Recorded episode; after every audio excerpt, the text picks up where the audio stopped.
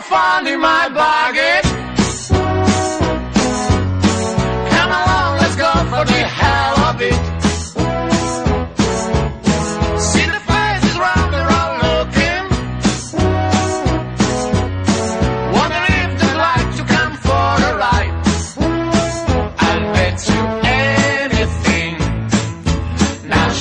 Bienvenidos al primer y único programa del motor donde debatimos y te explicamos todas las novedades de la industria automovilística. la primera radio sonora de automóvil donde los protagonistas son nuestros oyentes. El que os habla, Antonio Rodríguez Vaquerizo, dirige este espacio y hoy nos acompaña el equipo oficial de Auto FM.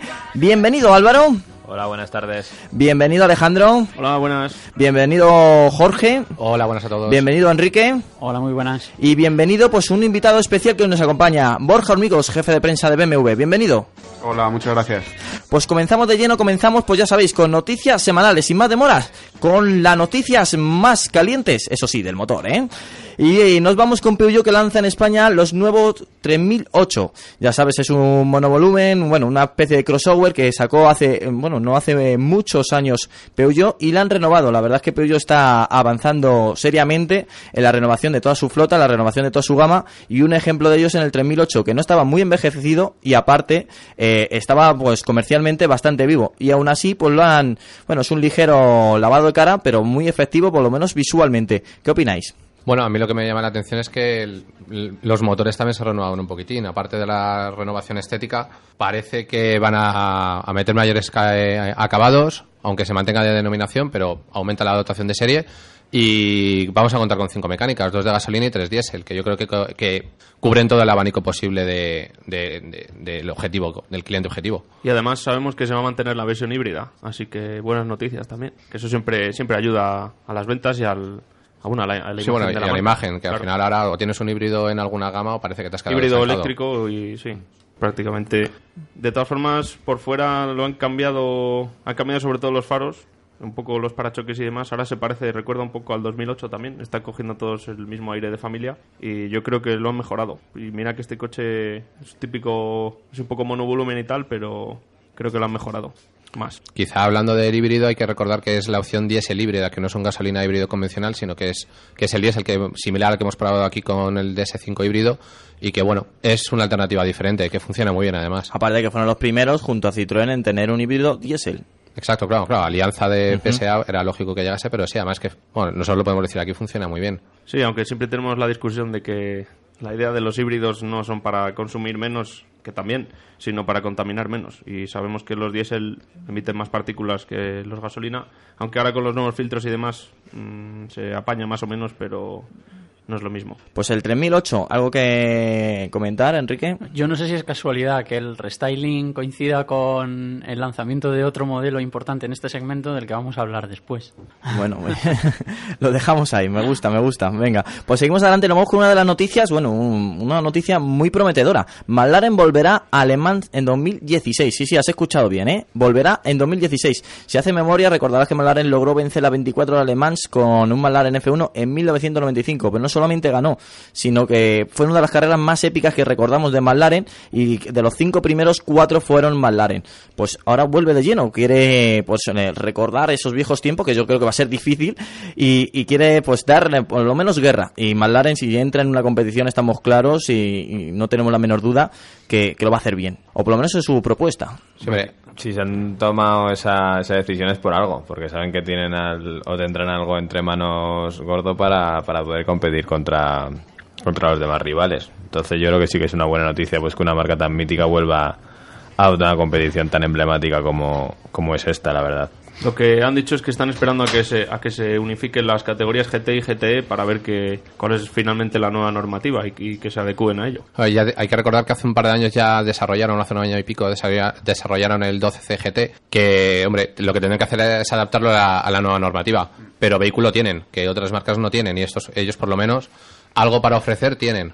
Sí, además, eh, Ron ah, alguna vez lo hemos hablado, Ron Dennis ahora ha tomado las riendas de la división de turismos en McLaren, eh, está centrado en ello y, y, bueno, el gen de competición eh, también le sale por aquí. Eh, por, eh, McLaren sí está participando en campeonatos eh, importantes, el, las FIA GT Series, Loeb tiene un equipo con, por ejemplo, con, con los MP412C y, y bueno, aquí tenemos un posible rival para un protagonista que tuvimos hace unas semanas en Auto FM, ¿verdad? Sí, así es.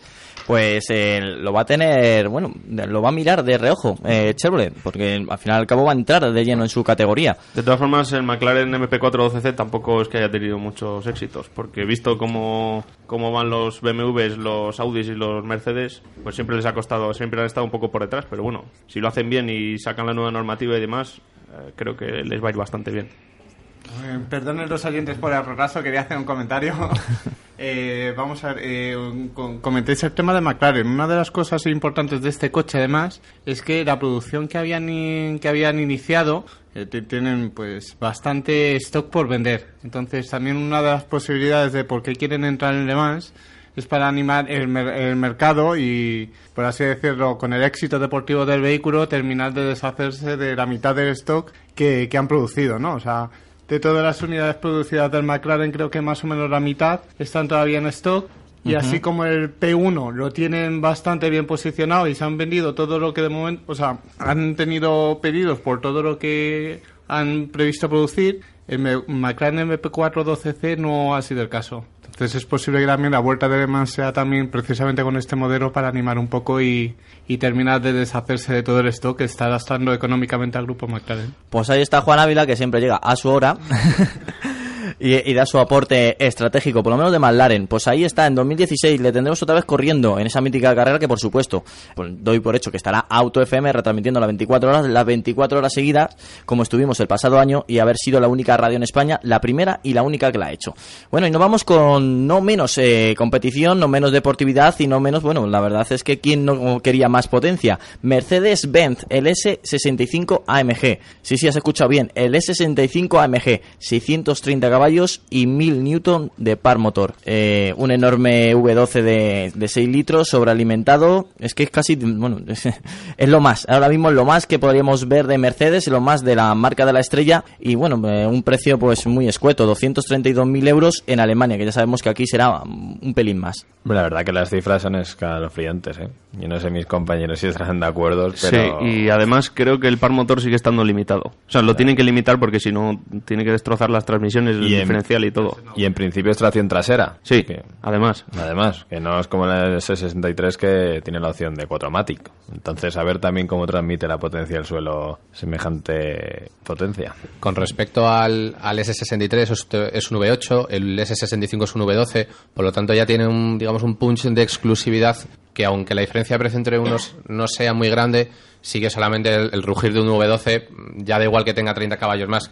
Pasar de 585 del V8 a, a 630 del, del V12, no creo que el cliente lo note en exceso. Va a tirar, va a correr mucho y son 100 Nm más de par. Pero, pero llama la atención que es un V12 y, y solamente tracción trasera. Sí, por las chapitas, ¿no? Que ponen lateral V12 biturbo.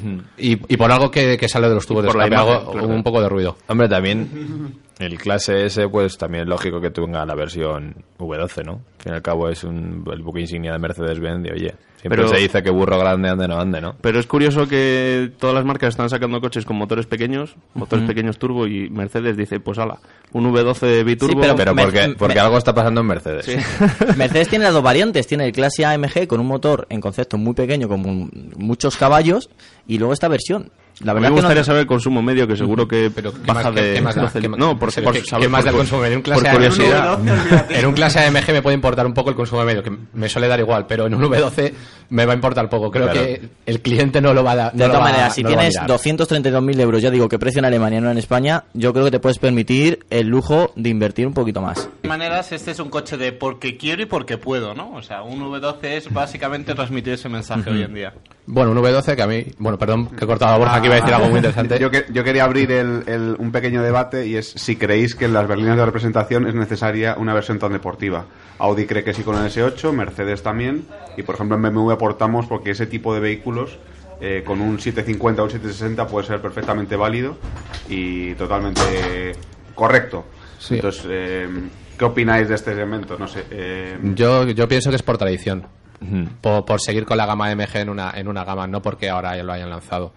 Y porque realmente se vende. Quiero decir, ah, no son ventas muy altas, pero la gente lo está comprando. Entonces, Sí, en Dubai deben de, deben de venderlo mucho. claro, si vas allí, todos pero, son pero puedo- yo estoy con Borja. re- Es Claro, más que que suficiente con un 750, con un 760 o con. Creo que o con tiene 450. tanta, re- tanta deportividad en un coche en el que generalmente te va a llevar un chofer. Eh, ahí el, Claro, sí, el- esto es para el disfrute lema. del que te lleva, no para disfrutarlo mientras, mientras te llevan. Claro, es un poco. tiene eh, A ver, es un poco raro que tengas una berlina que se supone que es cómoda y para viajar y demás, y luego tenga una suspensión deportiva o unos neumáticos de perfil bajo que hacen que sea más incómodo. Entonces, es un poco raro eso. Es Bueno, a lo Pero mejor coche yo creo que también ahí eh, se envasa un poco a la exclusividad. Sí, o sea, si llevo una claro. berlina grande, llevo una berlina elegante y además llevo una berlina deportiva. O sea, tengo tres en uno, por así decirlo. Entonces yo creo que también puede ir un poco por ahí, también por lo que dice Jorge, es tradición, realmente. O sea, entonces yo... A ver, yo no me lo puedo comprar, lógicamente, pero, pero sí veo bien que saquen estas versiones. Hombre, Que igual no es necesario, pero yo creo que es un plus más para, Hombre, no para son los necesarios modelos. muchos coches y salen a la venta. Por lo menos este nos hace soñar. Eh, también está el yo puedo. Yo puedo hacerlo, yo puedo diseñarlo y yo puedo sacarlo al mercado. Sí, y, y- venderlo encima. Que hay, no, no, bueno, la verdad es que sí. No, a lo mejor no es necesario tantos caballos, no es necesario tanto motor, pero ahí está en el catálogo y yo creo que más de uno eh, afortunado lo va a tener en su garaje. A mí me gustaría llevar una cuestión y es, Mercedes va a sacar el SQP, ¿habrá un S65 AMG Coupé o Cabrio Como el antiguo CL. similar? Posiblemente. Sí, ¿por qué no? Si lo han sacado a Berlina, vamos, sería inútil que no lo sacase en, en coupé. Sí, sí, Tradición, ¿no? seguro. Tradición. Pues ahí nos quedamos con la tradición. Y ahora, bueno, bueno, vamos con BMW, que completa la oferta del X5. Y bueno, eh, por fin vamos a ver un X5 con tracción a un eje. Pero qué mejor que esta noticia nos la presente Borja. Eh, bueno, sí, eh, en- en- hemos renovado el X5, ya es la tercera generación de este sub eh, con un éxito internacional notable. Y bueno, eh, los tiempos mandan, el mercado manda y la demanda eh, es la que al final nos hace tirar por un lado o por otro. Y al final hemos desarrollado un X5 con tracción un eje, en este caso el eje trasero. Eh, ¿Por qué? Porque conocemos que gran cantidad de nuestros clientes, pues aunque demandan un sub, pues no salen, digamos, del asfalto en, en raras ocasiones. Y para qué estar tirando, digamos, de más consumos, puesto que al final hay un, un- un eje eh, que tira de, de otro eje y mm, no es necesario, ¿no? Entonces, es un coche que nos, que nos demandan, ya lo habíamos hecho antes con X1 y con X3, Ujú. Y ahora le ha llegado el turno al, al grande de la X5. familia, que es el X5. Bueno, el conseguir 5,6 litros a los 100 es francamente bueno, sabiendo lo grande que es un X5. Sí, es un coche de dos toneladas y han hecho un trabajo los ingenieros increíble para lograr esa cifra de 5,6 y unas emisiones creo que son de 148 no, gramos no. Por, por kilómetro de CO2, ¿no? Es decir, que el trabajo tanto en emisiones como, como en consumo es muy bueno. Esta versión que se denomina el S-Drive 25D, sin duda alguna la tendréis como la versión que más vendible que la que tenéis, o por lo menos la más número de ventas va a tener, este, de esta versión del X5. Bueno, la predicción puede ser esa, Sí. que, que va a ser la más vendida, porque es un coche que mueve perfectamente, ese, ese propulsor mueve la carrocería del X5, eh, no solo por los 218 caballos, sino por el par de 45 450 Nm, pues bueno, que moverán el coche con soltura y seguro que se acapara el mayor porcentaje de ventas en, en nuestro país. Pues el nuevo X5, la verdad es que es un superventas tanto en Europa como en Estados Unidos. Eso en Estados Unidos ha barrido, es más, es uno de los coches preferidos por los estadounidenses. Y el X5 pues eh, entra de lleno en una competición que cada vez es más dura. La verdad es que los crossover, los SUV o como lo queráis denominar, cada vez es más importante para una marca y el X5 dentro de lo que cabe fueron de las primeras y no puede quedarse atrás. Sí, claro, porque es un coche también que nos deja a todas las marcas, los sub de grandes o de lujo, dejan mucho margen y, y son coches importantes para las compañías. La competencia es feroz, eh, tanto con, sobre todo la competencia alemana, y bueno, eh, cada marca está continuamente innovando y mejorando, mejorando sus coches y tanto el X5 pues como la competencia hay, hay grandes, grandes vehículos. Oye, y no solo, no solo han sacado este motor, el S-Drive 25D, sino que han presentado también el X-Drive 40D, que es justo el que, el que está por debajo del M50D, con 313 caballos diésel. Y unas prestaciones bastante buenas, con un 0 a 100 en menos de 6 segundos y un consumo de 6,2. O sea que, muy bien. Ahí también Es se ha hecho buen trabajo y también hay un 5000 gasolina eh, de 456 caballos también. Pues eh, el abanico de motorizaciones se ha ampliado eh, para llegar un poco más a los gustos de los consumidores. Y ampliar también pues al final una oferta que sin duda alguna la X5 era amplia, pues ya un pelín más. un X5 renovado, un X5 más tecnológico y un X5 con una amplitud de motorizaciones, sin duda alguna, también muy amplia. Y ahora nos vamos con otra novedad, eh, yo creo que ha sido una de las novedades de la semana, eh, yo creo que vamos a hablar largo y tendido de ella, el nuevo Qashqai de Nissan. Bueno, ya sabes que el Qashqai significó el gran renacimiento de Nissan en Europa después de que la Almera se dejase de fabricar. Necesitaban un, pues, al final un vehículo eh, que cubriera un superventas y, a- y apareció el Qashqai. Eh, es más, hasta Nissan ni se esperaba la- el éxito que la ha conseguido y, y a partir de ahí pues ha sido ventas, ventas, éxitos y galardones. Bien, pues sabes que han pasado casi siete años de la aparición del Qashqai, ya tocaba una renovación y han hecho una renovación total. Eh, nuestros, eh, en- tanto en Twitter, Facebook y en nuestra página web podéis ver el nuevo Qashqai y sus formas. Y ahora tan solo tengo que preguntar, parece por lo menos eh, más deportivo, eh, tiene mejores cualidades de habitabilidad, eh, los motores se amplían, pero es el digno, por lo menos el digno sucesor del Qashqai. A mí me recuerda, hace nada se presentó el X-Trail y me recuerda a un X-Trail más compacto, más bajo, más ancho que el anterior Qashqai y hombre, es bonito. Habrá que verlo en vivo porque esto al final no dejan de ser unas fotos y cambia mucho luego un vehículo. De todas Pero formas, pinta bien. bueno, sí, sí, y lo bueno también es que sigue pareciendo un Qashqai. Quiere decir que aunque lo han cambiado y han renovado prácticamente todo, sigue teniendo el aspecto de Qashqai y sigue siendo básicamente el mismo coche, aunque lo han mejorado en todo. Desde reducción de peso, todos los sistemas de seguridad, motores y demás. Así que Parece que desaparecerá el Qashqai más 2, los será sustituido por el X-Trail. Bueno, no sé hasta qué punto es una alternativa de siete plazas, pero bueno, es una renovación. Los motores en medio mantienen, ofertas gasolina y diésel, tracción delantera, tracción total, cambio automático y manual. Al final es, por configuración, yo creo que el cliente puede, puede querer el, el Qashqai que, que necesita. El- y aparte, el, el cambio de, de ser más conservador, que al final el Qashqai dentro de lo que cabe era cons- conservador, a darle un toque deportivo, beneficiará a las ventas. Yo es que además creo que le han dado un toque premium.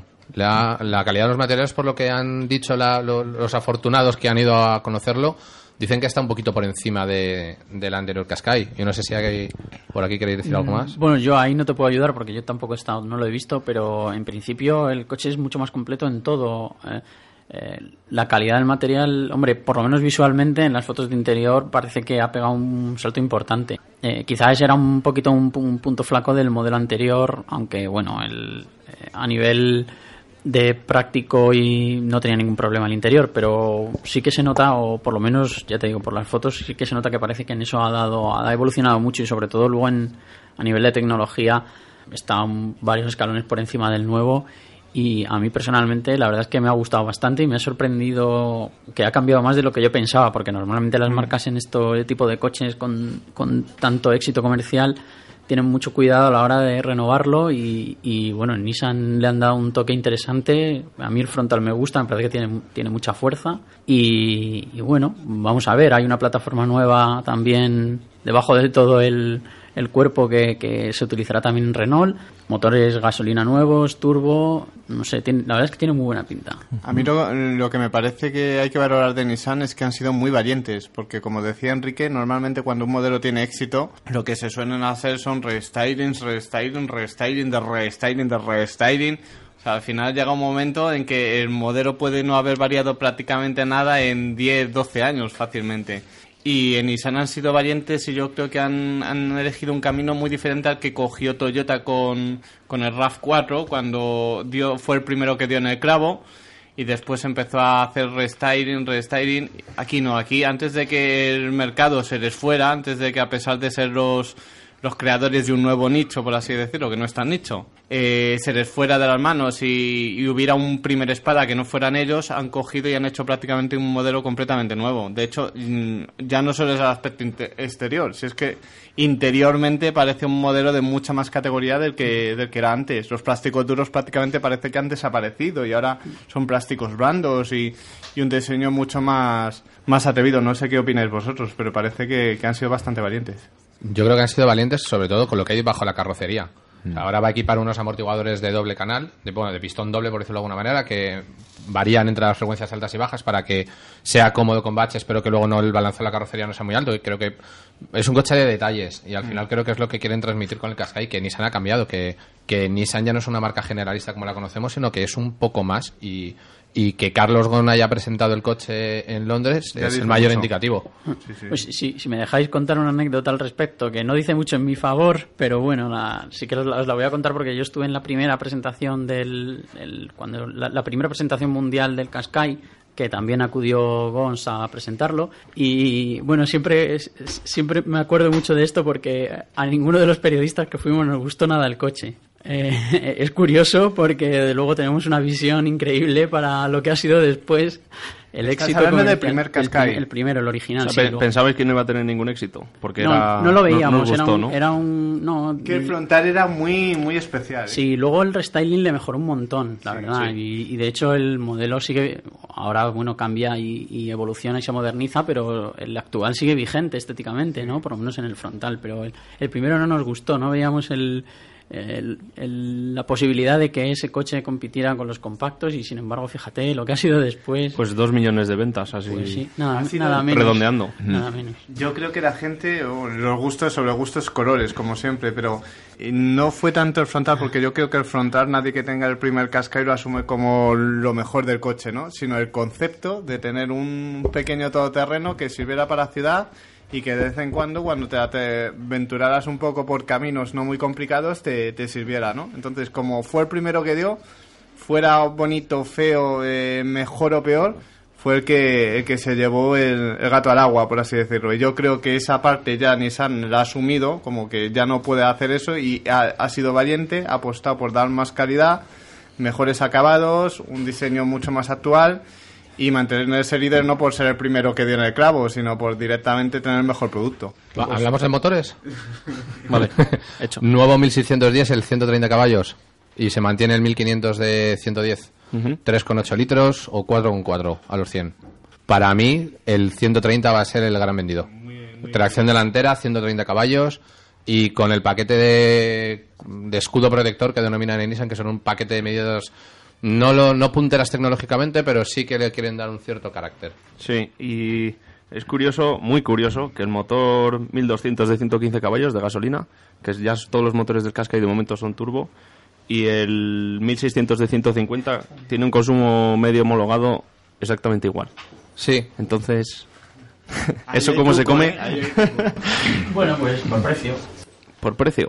Pues sí, por precio, pero no sé. a- a- Tener una opción de acceso a gasolina.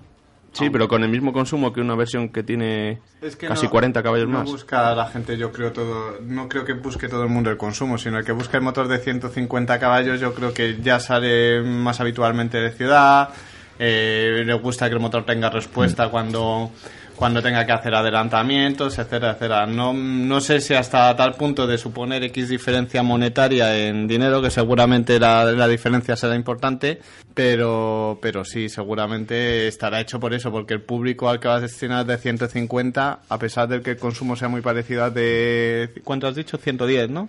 115, sí. 115 caballos, mm, aún así la gente pague ese, ese diferencial, ¿eh? Hombre, yo creo que también quien, quien se compra el Qashqai sabe que va a consumir a lo mejor más que un compacto por el tipo de coche que es. Sí, Eh, aunque sea por aerodinámica, claro, rozamiento y demás, ya. Entonces yo creo que Sí, eso pero pues sí que lo tienen presente. El, el, el DCI 105, 110, ca- cien- 130. No, no, el pequeño, Ah, el 1.5 110, 110, 110.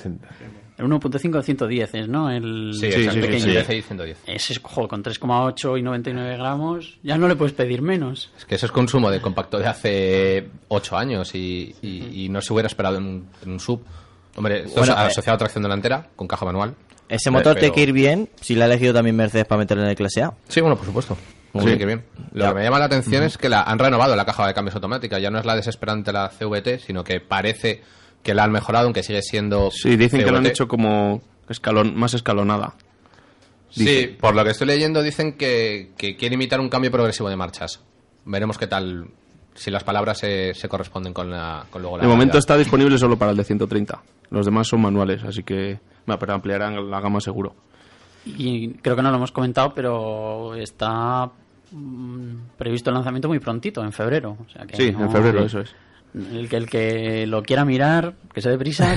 Que, Que lo quiera mirar, que primero se meta en autofm.es, que está puesta ahí, la está. noticia. O si no, de todas maneras, ahora, tiene la oportunidad de, de comprar un coche ya más que probado y a unos precios espectaculares. Voy a, voy a hacer un comentario. Y es que, eh, eh, primero que normalmente es cierto que las unidades, cuando salen las primeras unidades de un coche nuevo, siempre dicen que hay, pues, eh, hasta que se perfecciona, ¿no? Eh, tarda un poco en, en pasar un par de meses, tres meses, cuatro meses, hasta que, hasta que las unidades quedan perfectas, perfectas. Pero un comentario curioso que quiero hacer a los oyentes es que la última estadística que hoy que me llamó la atención era que si tu coche había sido fabricado un lunes, tenía más probabilidad de dar fallos y de ser menos fiable. Y al parecer, la estadística le habían sacado, eh, bueno, me imagino que primero valorando los fallos y cuándo se habían producido y cuándo se habían fabricado los coches, y habían llegado a la conclusión de que era porque los trabajadores iban con menos ganas un lunes, después del fin de semana, que un martes, miércoles, jueves o viernes. Entonces se producían más fallos en las unidades producidas los lunes. De todas maneras, esos son los estudios que solamente tú lees, Juan, porque Es que llama son mucho cosas... la atención. Llama mucho la atención. Sí, sí, sí, son cosas que solamente puedes sacar tú, Juan. Me dejas a veces sin palabras. Bueno, hemos hecho un gran repaso. La verdad, bueno, una cosita que no habéis dicho, eh, es de los pocos coches que hasta última hora no se ha filtrado. Cosa que, que hay que Sí, decirle... no ha un- habido muchos spy shots Sí. de esos que se pululan por Hombre, sí había, Sí, pero, pero, era bueno, pero no ha salido la foto de catálogo hecha con un móvil. Exacto. Es para quitarse el sombrero con Nissan, que lo han conseguido. Lo que pensábamos que ya era imposible, por lo menos en la, en la época del Twitter, en la época del Facebook y demás redes sociales. Muchas veces eso también es promocionado por la marca, ¿eh? que deja caer las imágenes. Las Sí, dicen que no, pero muchas veces es que sí. Es que lo, lo sueltan por ahí y dicen, no, es que se nos ha escapado una foto. Cuando ves imágenes de salpicadero con total nitidez, ya llega un punto en que dices, bueno, Esto ya- Tiene que haber colaboración. Se han tenido que meter una cámara de las buenas. bueno, pues eh, te hemos hecho una presentación del Qashqai, del nuevo Qashqai, yo creo, inmaculada. Y, y creo que hemos sido los primeros en hablar del Qashqai libremente en una radio. Con lo que, tan simple como acercarte a autofm.es y ver por lo menos las formas. Ya te diremos de cerca cómo es, pero por fuera, por lo menos en foto, nos ha gustado, nos ha gustado. Y ahora nos vamos con un Mercedes que no sale mucho, la verdad, aquí en AutoFM, pero no sé por qué, porque la verdad que es una, es una variante bastante interesante. Estamos hablando del Mercedes Clase R, que desde Mercedes, bueno, desde un medio muy vinculado a Mercedes, dice que tendrá un sustituto en 2017 y con una nueva filosofía de diseño. Te recordamos que el Clase R es una especie de, no sé si decirlo, crossover monovolumen muy grande. Ese coche seguro que si te lo has cruzado por la carretera te has quedado mirándole, porque no hay muchas unidades en nuestro país. En Alemania se está vendiendo bastante bien, pero es un coche, pues por lo menos familiar, eh, con espacio mm, de sobra. Es un gran coche, es un el clase R. Si no, lo, tan simple como buscarlo por internet lo- y lo vais a descubrir. Eh, tendrá sustituto en 2017 con una nueva filosofía de diseño más parecida a un SUV y bueno, sin tener que quitar la vetabilidad que al final es un clase R. O sea, que vamos a tener dentro de unos años al, al clase A sub, al clase R sub, al ML, a un pequeño M, o sea, el futuro sub, Al GL. al GL, al Sí, G, ¿no? Mm. G todoterreno. Está la, Pelea, la- la evolución del mercado está siendo así porque no, no hace mucho también salió una noticia de Nissan que iban a presentar unos 5 o 6 sub nuevos, ¿no? Si no me equivoco. El cascainismo, empezando por ahí, ¿no? Digo- Digo yo. Hombre, es ahora mismo lo que el mercado demanda. Claro. Entonces, Ya, ya tenemos un mini todoterreno, Claro. o sea, es que no hay ya casi más para abajo. a ver, y realmente a mí personalmente la línea de un sub sí me gusta más que a lo mejor que un coche normal. Entonces, Que un monovolumen segura, que sí. Eh, da vuelven una- incluso un compacto. La semana pasada O sea- lo estuvimos hablando aquí con David Ayala, que también el concepto eh, hace que si tú conduces un todoterreno o una especie de SUV, o, eh, no te ven como padre familiar, sino a lo mejor alguien con... Te baja 10 años. Te baja 10 años, exacto. y, y eso también está, ven- está siendo ven- vendible. Y luego aparte la, la sensación no totalmente segura de, de estar más elevado que un vehículo, una berlina normal. Y luego también que suelen, el diseño que suelen tener son pues muy ostentosos también, que yo creo que eso siempre gusta cuando alguien se compra un coche nuevo, pues dice, mira, me he comprado un coche y encima es nuevo y quiero que llame la Y te atención. hace respetar entre el tráfico. A ver quién es el Mm. campeón que se atreve a negarte el paso con un todoterreno. Entonces también el público femenino le ha venido muy bien Mm. porque ves mucha mujer que dice... Sí, "No, porque yo la mayoría de esta semana que hemos tenido el yugnismo, que sí que de verdad que ahora te fijas más, y juega un yug, juega otro yug, la mayoría son, son, son chicas. Tenemos sí, un sector muy importante femenino que escucha Auto FM, ¿eh? Cuidadito, hay que cuidarlo. Recuerda a todas. Entonces hay que decir que el, que el nuevo clase R será perfecto para las familias porque tendrá siete plazas. Eso sí, eso sí. Y la verdad es que es un, es un concepto, eh, hombre, entendemos que por precio no se lo puede permitir cualquier familia, pero bastante bastante bueno, por lo menos para una gran familia. Ya sabes, el Mercedes clase R. Yo creo que si le dan una imagen más de su, posiblemente sí se venda más en nuestro país. Porque la verdad es que ahora puede tener también una forma un poco rara. Tiene es de como- monovolumen. Es Tampoco como, un mucho- es como un familiar gigante, pero mm, quiero ser. Es un monovolumen, pero Pero- también quiero ser a lo mejor deportivo, entonces. Pero que tampoco se pasen metiéndole mm, diseño sub porque tienen el clase M. O sea, el ML, vamos. Sí, el- pero es que eh, volvemos a lo mismo. Mira lo que hemos comentado Siempre lo han comparado, por ejemplo, con el Q7, porque es un coche parecido pero un poco más bajo. Entonces lo que querrán Hombre, será- bastante más bajo. Sí, sí. Mm, Pero es que este coche, no sé, no acaba a lo mejor de tener una forma. No sé, eh, lo veo de una forma como muy clásica. Que eso también a lo mejor le puede matar un poco. Sí. Bueno, nos vamos ahora con el Ford Fiesta que estrena el cambio Power Shift para el motor, el tricilíndrico, el 1.0 EcoBoost de 100 caballos que nosotros tu- tuvimos la oportunidad de probarlo y sinceramente va francamente bien. Pues eh, ahora entra de lleno este, bueno, esta caja de cambios, ya sabes, de doble embrague. Los nuevos cajas de cambios cada vez tienen más demanda en este segmento, eh, en el segmento de los utilitarios y hombre, Ford no se quedaba atrás y ha entrado de lleno con el cambio Power Shift. Yo creo que es una variante bastante interesante para toda esa gente que está buscando pues una caja automática y más en el superventa del Ford Fiesta como está siendo ahora. Y menuda caja, una doble embrague, no, no se anda con chiquilladas. Doble embrague y seis velocidades. hombre, co- si, si funciona bien como la manual, nosotros tuvimos oportunidad de probarlo en el 1125 caballos y la verdad que la caja de cambio manual eh, funcionaba francamente bien. Si la automática, que por lo que parece, eh, pues tiene las características de ser una buena una buena alternativa, pues puede ser bueno para este para este modelo. Y el motor, a ver, el 125 iba bien, el 100 a lo mejor no sabemos si se puede quedar un poco corto. Eh, A mí por precio se me queda esto un poco en tierra de nadie. 17.000 euros por Sí, un Ford bueno, Fiesta, eso es teniendo por 4.000 más un ST. Claro, o sea, se me queda un poco en tierra de nadie. Claro, pero sin cambio automático. Ya, pero bueno, creo que cambias una cosa por otra.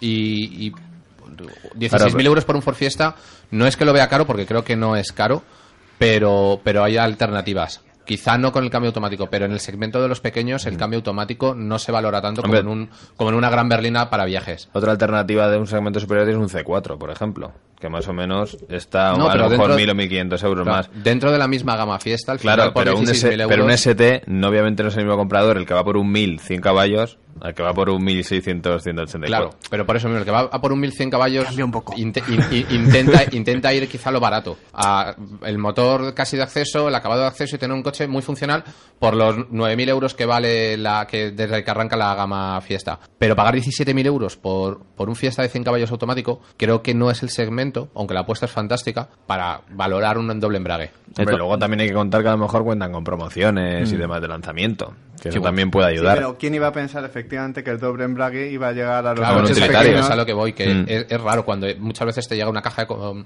un convertidor de par o una caja mucho más espartana, que fuera puesto por un doble embrague en un coche pequeño es genial. Yo creo también que es un poco para decir que, que ellos lo han hecho, ¿no? O sea, yo creo que llegas un momento en que estos coches son eh, porque quiero y puedo, hago esto. O sea, saben a lo mejor que a nivel de ventas no va a significar, pues, eh, unas grandes cantidades o un volumen muy grande de unidades, pero, pero pueden decir que en su catálogo tienen un coche de doble embrague en el segmento pequeño. Ya con eso, pues, sirve de paraguas para el resto de la gama fiesta. Es, es interesante también desde ese punto de vista, sin duda alguna. Y el doble embrague es un doble embrague de última generación y para ser un fiesta, es, bueno, es un coche redondo si buscas un coche automático. Eso sí, tienes que pagar el plus, la tecnología hay que pagarla y más en este caso con una caja de cambios, podríamos decir, de pata negra. Enrique, yo le he visto a punto de decirme algo y se lo estaba pensando. No, no, era más o menos en la línea de lo que ha comentado Juan, que, que, mm, eh, para Ford eh, juntar las dos tecnologías más avanzadas que ahora mismo tienen su gama de vehículos compactos, eh, como sería el motor eh, que ha sido dos veces motor del año eh, a nivel mundial, con la caja de cambios PowerShift de doble embrague, pues es, un escapa es una baza tecnológica que pueden jugar. Eh, evidentemente eh, va a ser difícil que puedan que puedan conseguir ventas destacadas de esta versión porque porque bueno es complicado el precio se va un poquito un poquito alto pero bueno eh, ahí está no es un, un poco una bandera, ¿no? Sí. O para una guinda para Por lo menos está ahí. Toda la gama Kobu. Mm, yo pienso también igual. Bueno, y ahora le hacemos un cambio de tercio, nos vamos de un utilitario pues a un coche deportivo y bueno, la verdad es que estéticamente innovador. Estamos hablando de del Jaguar F-Type Coupé. Vale, eh, es un secreto a, voces que, que Jaguar presentó el CX-16, que era un concept car, un modelo conceptual que sirvió de germen inicial para el Jaguar F-Type. Pues ahora han presentado el F-Type Coupé, que sin duda alguna va a hacer un, bueno, por lo menos visualmente nos ha engalornado, nos ha gustado y nos ha enamorado. Y ahora pues de lleno va a entrar pues en el Salón de Tokio y no nos lo podemos perder.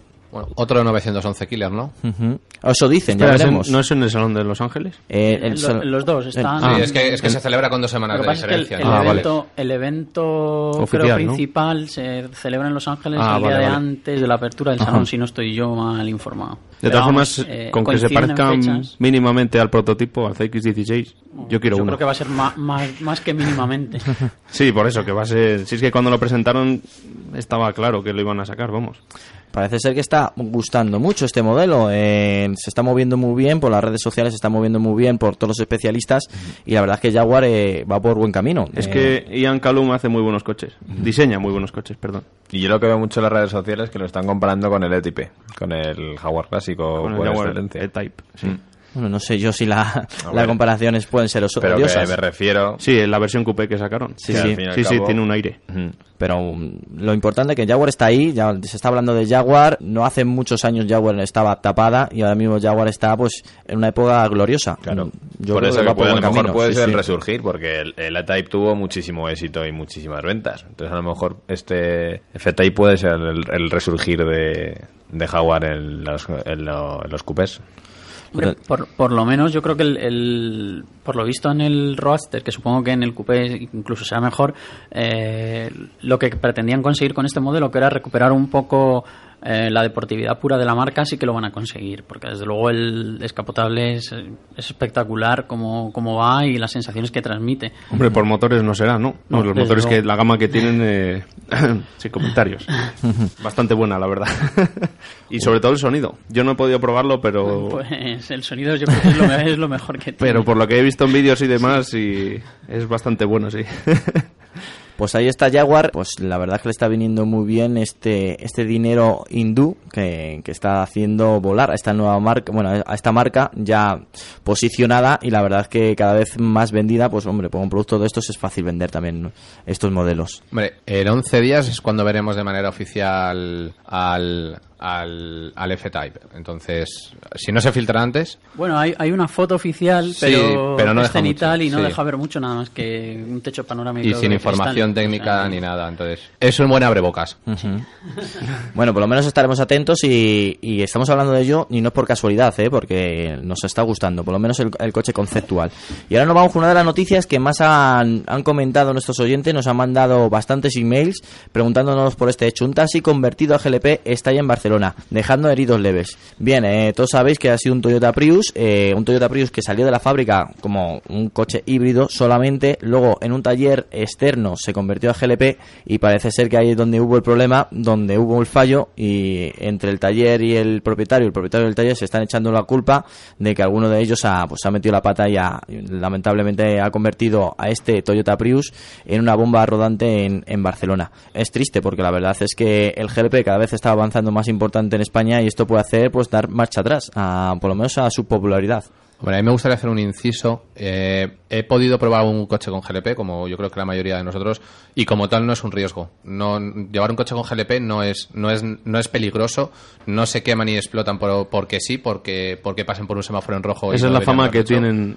Pero para- el para gas como tal. Bueno, la, no. la fama más bien la leyenda. porque Bueno, sí, Bueno, fama no, es no la leyenda. Más, no- sí, Sí, más, yo- más eh, leyenda que otra cosa. Llamé cuando sucedió a la asociación de a la OGLP para, para ver si, si había si sabían algo y, y a ver, lo primero que te dicen, Toyota no autoriza ninguna instalación de GLP en un Toyota Prius. Sí, no lo Se recomienda, hace- por lo menos. Claro, pero bueno, no lo autoriza. Sí, no lo autoriza y Entonces, tampoco lo A partir de ahí el coche pierde la garantía, porque se modifica mecánicamente. Entonces, a ver, hay muchísimas instalaciones de GLP, cada día hay más, y es una entre muchísimas. Claro. Y hay no fue por 150 taxis GLP en Barcelona desde hace muchos años y ninguno ha dado problemas, excepto esto. Se dice, se comenta que había un problema con la instalación, el coche era de reciente matriculación, Sí, o sea, que no tenía es un dos- problema dos de baterías mm, en mal estado por muchos años, eso hay que descartarlo también. Y lo primero que se ha dejado especular, y todavía no está confirmado, es que el coche estaba funcionando con un error de GLP, de fallo de instalación.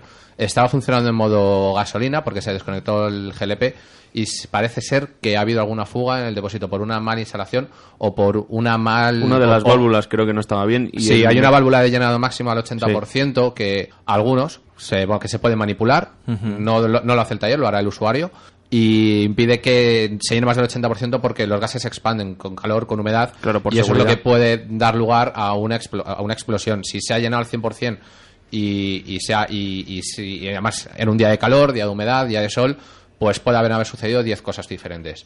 Y Lo de que esas hay que- 10 lo que cosas- creo que hay que dejar claro es que el GLP no es peligroso ni explota. Igual que una batería de un híbrido no explota. No, eso también lo quería dejar claro. Un Toyota Prius que sale de fábrica nunca tendrá este problema. Que lo tenga todo el mundo claro, lo tenga todos los usuarios que nos están escuchando, todos nuestros oyentes, que Toyota, el Toyota Prius en sí no ha explotado, a lo que ha explotado ha sido pues el, el GLP, el gas licuado eh, que iba al depósito trasero, que ha sido el que ha explosionado y ha estallado. Sí, y yo creo que sí. Si me, Alejandro me permite desvelar el secreto. eh, Cuenta. que, bueno, aquí tenemos un propietario de coche con GLP que Sí. creo que lo único que habla de él son maravillas. Hombre, mi coche tiene ya 90.000 kilómetros y pff, aguanta de todo. Eh, aguanta frío, calor, mm, caña, no caña, tráfico, de todo. Lluvia y... y- O sea, puede ir por lluvia un coche con GLP, ¿no? si llueve problema. funciona. Si llueve funciona Bien. igual. No, no. No, me refiero a que, a que no, no hay ningún tipo de problema, todo lo contrario. Si es que son todo ventajas. Sí, pero es, el- es algo que ahora mismo está en los metideros, eh, la gente se ha preocupado, la verdad es que la noticia, yo creo que la- Claro, la, pero- gente necesitaba una noticia así porque ha salido en todos los medios, tanto sea de, de motor como que no, y, y- y al final pues el GLP lo están poniendo como si fuera pues un sacrilegio. Y, ¿Qué le pasó a Toyota en Estados Unidos? Con lo del Pedalgate. Pues eso. Pues que Sí, pasa bueno. una cosa y vale, sí, todo el mundo dice, ah, es que estos Toyotas, que Mm. estos coches, que esto tal. Pero no. No, porque se- seguramente se termina demostrando que no fue problema ni de ni del equipo, ni de igual- seguramente de la instalación o de alguna pieza que no estaba bien o del conductor que decidió echarle gas cuando el- seguramente el mecánico le dijo que no debería. Porque estaban esperando al recambio. Bueno, como eso habrá que esperar un poco Sí, por eso, sí. Toyota ha enviado un ingeniero, eh, seguramente la asociación de GLP también haya enviado a algún técnico para investigar el vehículo. Lo importante es que no ha habido, no ha habido ni bajas ni heridos graves, que todo se ha quedado en un susto, tres personas hospitalizadas eh, en evaluación porque la explosión ha sido potente. Sí, dañaron, dañó algunos coches y todo. Sí, el, eh, Algunos coches, aparte dañó el de- coche que circulaba justo en el posterior, eh, quedó no destruido, pero sí, el, el Prius no se ha salvado. Y, y tanto el ocupante del Prius como los dos ocupantes del coche que circulaba por detrás tuvieron que ir al hospital un poco por recomendación médica, pero no ha sido grave. No, sorprendentemente viendo las fotos de cómo queda el Prius, eh, que el conductor esté casi perfectamente. Sí, bueno, es que. Sido un que milagro. sí, eso es un amasijo de hierros, puede ser cualquier Sí, sí. cosa menos un coche. Entonces, pues, eh, tenerlo en cuenta que si un mecánico te dice que, que un elemento no está correcto, hacerle caso que no es por, por casualidad. Pero yo lo que creo que hay que recordar es que hay que hacer las instalaciones de GLP en talleres autorizados por, para, para instalar GLP, no en un taller de barrio donde se ponga un depósito, una válvula y, y una, y una tubería. Y no solo la instalación, sino el mantenimiento, que eso es importante bueno. también. Las Porque ahí está pendiente sí. de, los, de los medidores, del filtro, de la centralita, de todo. Hay que tenerlo muy en cuenta que con el GLP no se juega, ¿no? Como dicen. bueno, pues ya lo sabéis, ¿eh? No tengáis miedo a los coches GLP, ni mucho menos. Es una un, bueno, un problema que ha habido de miles que ahora mismo circulan por nuestras calles, que ni sabemos que circulan, pero están ahí. Y bueno, no, lo, no los sacrifiquemos ni lo pongamos una X. Seguimos adelante, prepárate porque ahora viene el especial de BMW. de Madrid Sur.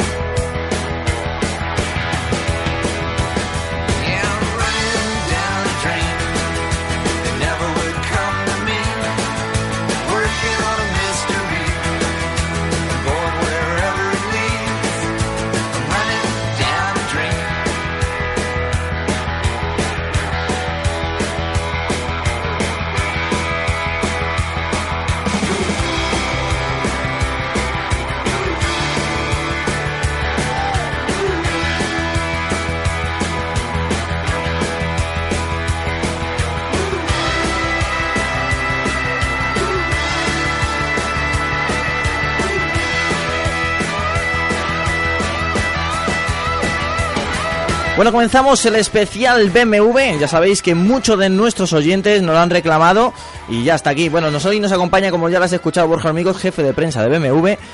Y pues nos va a resolver pues muchísimas dudas y vamos a hacer un repaso creo que excepcional a toda la gama que tiene ahora BMW en venta aquí en España. Bueno, si, si estás preparado Borja, que creo que sí, Lo estoy. Vamos a comenzar de lleno y qué mejor lugar que en Auto FM para descubrir todas las novedades de BMW.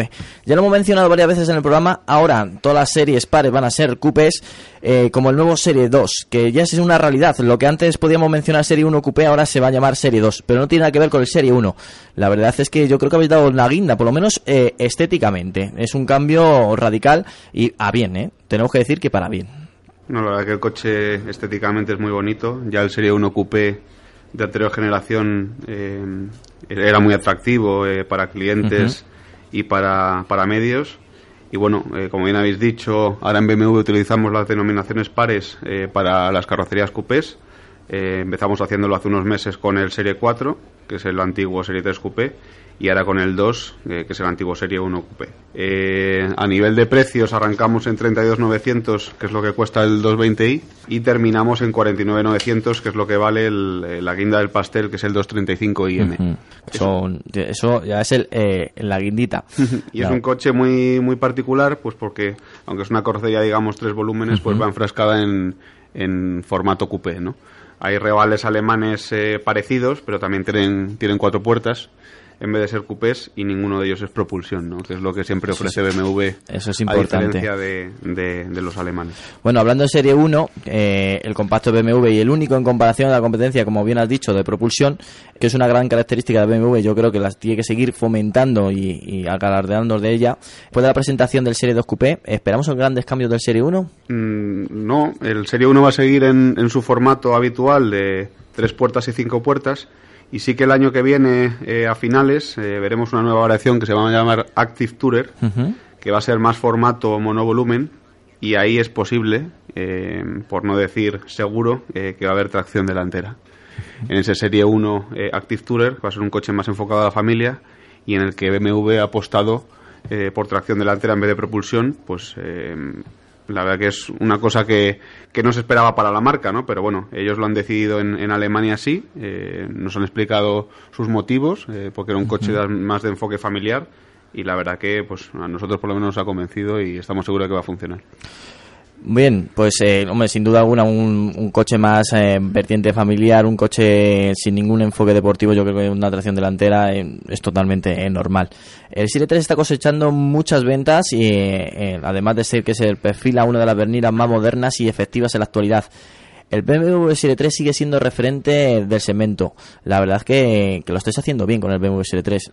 Bueno, el Serie 3 eh, junto con el Serie 1 pues acaparan más del 50% de las ventas de BMW y bueno, es un coche muy importante. De- dentro de las berlinas medias del segmento D, pues bueno, eh, está ahora mismo como líder, posicionado como líder. Eh, ah, detrás están pues los, los compañeros alemanes eh, de siempre, del resto de marcas.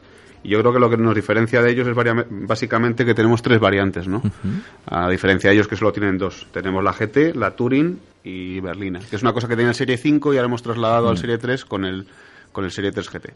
El Serie 3 GT que ha salido en el programa y la verdad es que solamente hubo palabras buenas porque es uno de los grandes desconocidos. eh, eh, pero siempre lo hemos dicho, eh, hay que entrar en él, hay que sentarse y ver la amplitud que tiene ese coche que por fuera no parece tan grande y por dentro sin duda alguna es un coche familiar, pero bien hecho, ¿eh? Efectivamente, es muy familiar. eh, las plazas traseras tienen la habitabilidad de un Serie 5 y el maletero es más grande que el de un Serie 3 Touring. Es decir, que al final se han combinado una serie de elementos eh, dándole más batalla al coche. Y, bueno, un coche, pues eh, otra oferta más para los clientes que demanden ese tipo de, espacio, a lo mejor que tienen, que transportan adultos en la parte trasera y requieren de mucho equipaje y que seguro que a lo mejor no se quieren meter en un coche tan grande como un Serie 5. Sí, no, no, pensamos que es una, una referencia y sin duda alguna es, es un plus más dentro de la gama Serie 3. El nuevo Serie 4, el nuevo coupé de la, del Serie 3, ya sabéis que no va a existir el Serie 3 coupé, como antes se denominaba. Eh, pues uno de los ejemplos de lo que puede hacer BMW con la competición y un ejemplo más que puede ser BMW deportivamente hablando. El Serie 4 ha venido pues para, para arrasar, no me cabe la menor duda, Borja. Sí, el, el Serie 4 la verdad que bueno eh, está siendo un éxito eh, a nivel mundial, acaba de salir, pero ya los pedidos a nivel mundial nos hacen ver que, que va a ser un coche eh, excepcionalmente eh, a nivel comercial y bueno, eh, los precios... eh, me imagino que los dijisteis en su día, Coupé desde 41.900 y Cabrio, que lo comunicamos el otro día, desde 49.900. Y bueno, pues eh, es una nueva era dentro de la marca también, al ser el primer coche eh, que utilizamos, eh, cambiamos el nombre del 3 Coupé pues al 4. El- de la verdad es que sí, eso fue el gran cambio. Eso le, ya sabéis que, que el Serie 3 siempre ha estado marcado por la vertiente deportiva de la Coupé y esta vez pues aparece una nueva denominación, eh, la Serie 4, que antes no se había utilizado en BMW. Efectivamente, nueva denominación y también un poco eh, toda la gama que tenemos, pues eh, que sea más fácil identificarla, ¿no? La verdad es que sí, como bien hemos dicho, los impares son berlinas normales y los pares son, son coupé. Ahora nos vamos con el Serie 5, como lo denomina BMW, la berlina excepcional y elegante, pero ¿qué nos ofrece el Serie 5 que no ofrezca la competencia? Bueno, el Serie 5 también, eh, en lo que llamamos de año, está posicionado como la berlina en el segmento E de berlinas superiores. En primera posición, pues bueno, el, el Serie 5 nuevo ofrece innovación en muchas motorizaciones, conectividad, eh, recordados el BMW Connected Drive, y un poco lo que he comentado del Serie 3, ¿no? El tener tres variantes, GT, eh, Berlina y Touring. El- a mí, sinceramente, es uno de los coches que más me gusta de BMW. El- no es, una gran berlina, eh, no- pero no es excepcionalmente muy, muy grande, con lo cual eh, te puedes identificar eh, tanto si eres joven o si eres mayor, y aparte es un ejemplo de lo que puede ser en berlina y de deportividad sin perder, pues al final, la sofisticación que tiene BMW. Sí, de hecho no hay más que ver que el Serie 5 tiene versión M también. O sea que, y es mítica. Es mítica, sí. Vamos, igual que el M3. Que bueno, ahora hablaremos de los M's. Sí, ahora, ahora, no, no nos adelantemos. Bueno, nos vamos con el Serie 6, ese gran coupé, una forma distinta de ver reflejado el espíritu deportivo de BMW en un gran turismo, sin olvidar, por supuesto, la deportividad. El Serie 6 es una combinación perfecta entre la elegancia y la deportividad, y eso no es fácil, ¿eh? Sí, la verdad que recalco un poco esa última línea que has mencionado, eh, combinación perfecta entre elegancia y deportividad. Yo creo que eso es de Serie 6. Antes había dos variantes, eh, la Coupé y la Cabrio, y este año hemos introducido el, a primeros de año la gran, la el Gran Coupé, ¿no? Mm. es decir, hacer de un Serie 6 pues un coche con cuatro puertas pues para, para competir con, con por ejemplo con, con Mercedes que tiene el un- CLS. con el CLS de. Mercedes que y bueno y Audi también tiene eh, su A7 y Sportback y, y Claro, había, estaba, que estar, había que estar ahí. es Aparte que estaba el Serie 6, pues, bueno, pues eh, un diseño en general, in- introducirle unas puertas que, que no dudo que, que habrá sido costoso, pero bueno, que tenéis prácticamente el coche desarrollado. Sí, el coche está ya eh, totalmente desarrollado y, y había que sacarlo ya al mercado. No, sin duda alguna, pues un ejemplo más de que BMW no se queda atrás y que BMW está compitiendo de tú a tú con las grandes marcas. El Serie 7, bueno, la berlina de gran representación de BMW, el buque insignia de la marca alemana, donde vemos todo el potencial de BMW. Es uno de los vehículos que aúna exquisitamente la comodidad y el gen deportivo de BMW, sin perder, por supuesto, el carisma, el carisma de BMW, que representa este vehículo. Mm, pues, lo que no se vea en este coche eh, actualmente no existe en el, en el mundo del motor. Sí, la verdad que en las berlinas de, de gran representación de, de las marcas intentamos desarrollar, pues bueno, aplicar toda la tecnología y, y todos los avances eh, en materia no solo de seguridad, sino de confort. Y el Serie 7, pues bueno, es nuestro, nuestro buque insignia. A nivel de equipamiento, pues bueno, eh, empezó llevando hace ya años el head-up display. Una de las cosas que se asimilan mucho a, a BMW, pues bueno, eh, unas largas que no te deslumbran dependiendo del ángulo, que son inteligentes, visión nocturna, etcétera. Y bueno, pues es un coche interesante y que veremos cómo, cómo va evolucionando, porque bueno, ahora la competencia ha actualizado sus berlinas de representación, tanto el Clase S como el A8. Y bueno, ya veremos cómo, cómo se van desarrollando las ventas y, y qué va haciendo BMW también al respecto.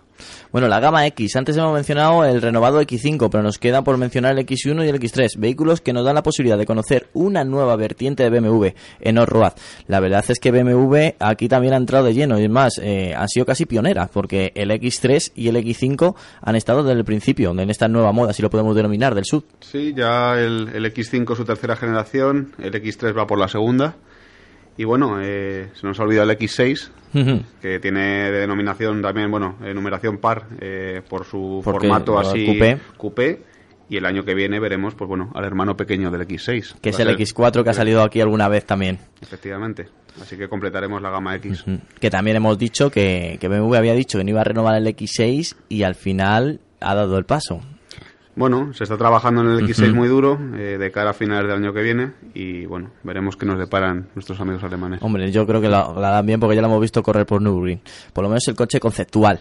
Bueno, el futuro, la gama I, donde encabeza el recién presentado i3, todo un ejercicio tecnológico y de diseño, un eléctrico muy real y práctico, donde podemos ver un vehículo que por fin es la alternativa a los combustibles fósiles. Bueno, el BMW i es eh, una nueva división que ha creado Ujú. BMW de cero eh, para todo el desarrollo de vehículos eléctricos, igual que tiene también la división de BMW M. Pero bueno, en i pues se han centrado en arrancar de cero, eh, olvidarse de los digamos eh, de los principios eh, de la marca en gran medida y arrancar digamos que de un, de un lienzo en blanco, ¿no? Entonces bueno, son coches paridos de cero eh, como, como eléctricos en los que prima materiales ligeros como la fibra de carbono y el aluminio. Y bueno, el, el primer vehículo que ha nacido de esta nueva eh, división es el BMW i3, que es un coche urbano que no llega a los 4 metros de longitud. Eh, tiene un motor de 170 caballos, un chasis de aluminio y una carrocería de CFRP, que es un polímetro de mm, fibra de carbono. Hmm. Para que los oyentes lo Sí, entiendan, lo pues, entiendan. es un plástico, digamos, reforzado con fibra de carbono. La verdad es que el BMW i3 eh, aúna todas las tecnologías que actualmente son de vanguardia, pero también es que BMW lo está vendiendo muy bien. eh, y eso también hay que decirlo. eh, es de las marcas que hacen las cosas y la venden bien y al final se la traslada muy bien a, a, pues, al, al usuario o por lo menos a- al, al interesado por el vehículo. Porque no solamente eso, sino también eh, donde se fabrica el i3 es de las fábricas reconocidas como fábrica verde. Y eso es gracias a, a que BMW ha hecho un esfuerzo extraordinario. Efectivamente, la sostenibilidad mm, del coche se ha llevado también al proceso, digamos, de producción.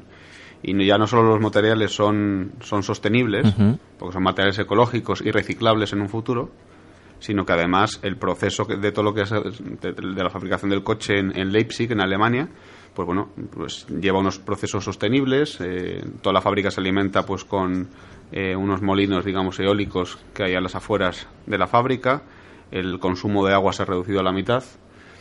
Y bueno, todo al final eh, enfrascado dentro de BMW que tienen muy claro que quieren que todo sea sostenible, que todo sea limpio y lo han llevado hasta el extremo. No, no, y, y lo estáis haciendo bien y, y lo estáis comunicando muy bien.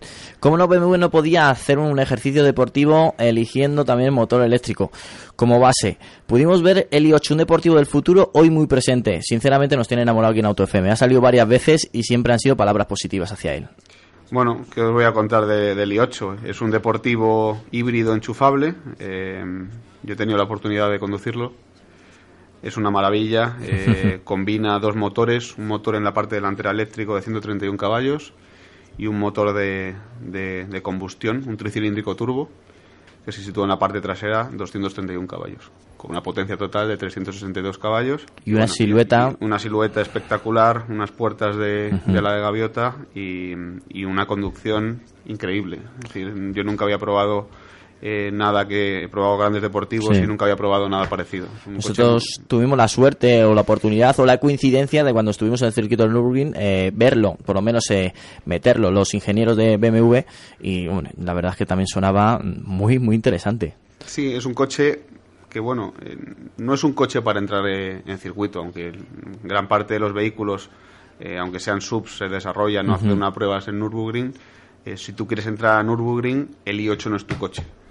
Para eso existen la subdivisión M de BMW. El i8 es un coche eh, perfectamente válido eh, y muy utilizable para ir el día a día a trabajar, y, por ejemplo, el fin de semana salir en eléctrico, tiene una autonomía de 35 kilómetros en eléctrico de tu ciudad, sin contaminar, eh, llegar a un tramo de montaña, de- activar el modo Sport, conectar el tricilíndrico turbo, disfrutar mientras recargas las baterías y volver y entrar en tu ciudad también en eléctrico sin contaminar y sin hacer ruido. Pues un nuevo concepto de deportividad que también nos la trae de la mano de BMW. Bueno, ya sabes, Borja, que tenemos una vertiente muy cañera aquí en Auto FM. No podemos olvidar, por supuesto, la gama M, la gama Motorsport, el futuro M4, M2, M5, etcétera. Coches de ensueño que a más de uno nos gustaría tener. La verdad es que cuando hablamos de M, hablamos de BMW, por lo menos se nos produce una sonrisa. A mí también se me produce. Yo también tengo esa vena que tenéis vosotros. Y bueno, eh, la verdad que BMW también es deportividad, es propulsión, es diversión. Y bueno, eh, seguimos trabajando en esos aspectos. El año que viene veremos el M4 y el M3, ambas carrocerías. Y, bueno, también hablando de competición, eh, este año la máxima competición en Alemania, la DTM, pues BMW ha sido la campeona de, de constructores. Así que bueno, todo lo que aplique, todo lo que aprendemos en la competición, pues luego lo aplicamos en nuestros vehículos de calle. que, que es importante. Bueno, y ahora es el momento que abro eh, el debate, eh, por supuesto todos los miembros de Auto FM, porque tenéis aquí a Borja y lo tenéis que aprovechar, chicos. Venga, inicio yo. que estéis tímidos. Has hablado antes, Borja, de, de Serie 6 Gran Coupé por, porque en el fondo estaba el, CD el CLS, había que sacar algo. ¿Estando un CLA se plantea un Serie 2 Gran Coupé o estando una 3 se plantea una berlina pequeña, cuatro puertas, que como- tomando como base un Serie 2? ¿Por qué no? Es el Serie 2 está ahí, eh, se está aplicando mucho la variante Gran Coupé eh, en todo BMW.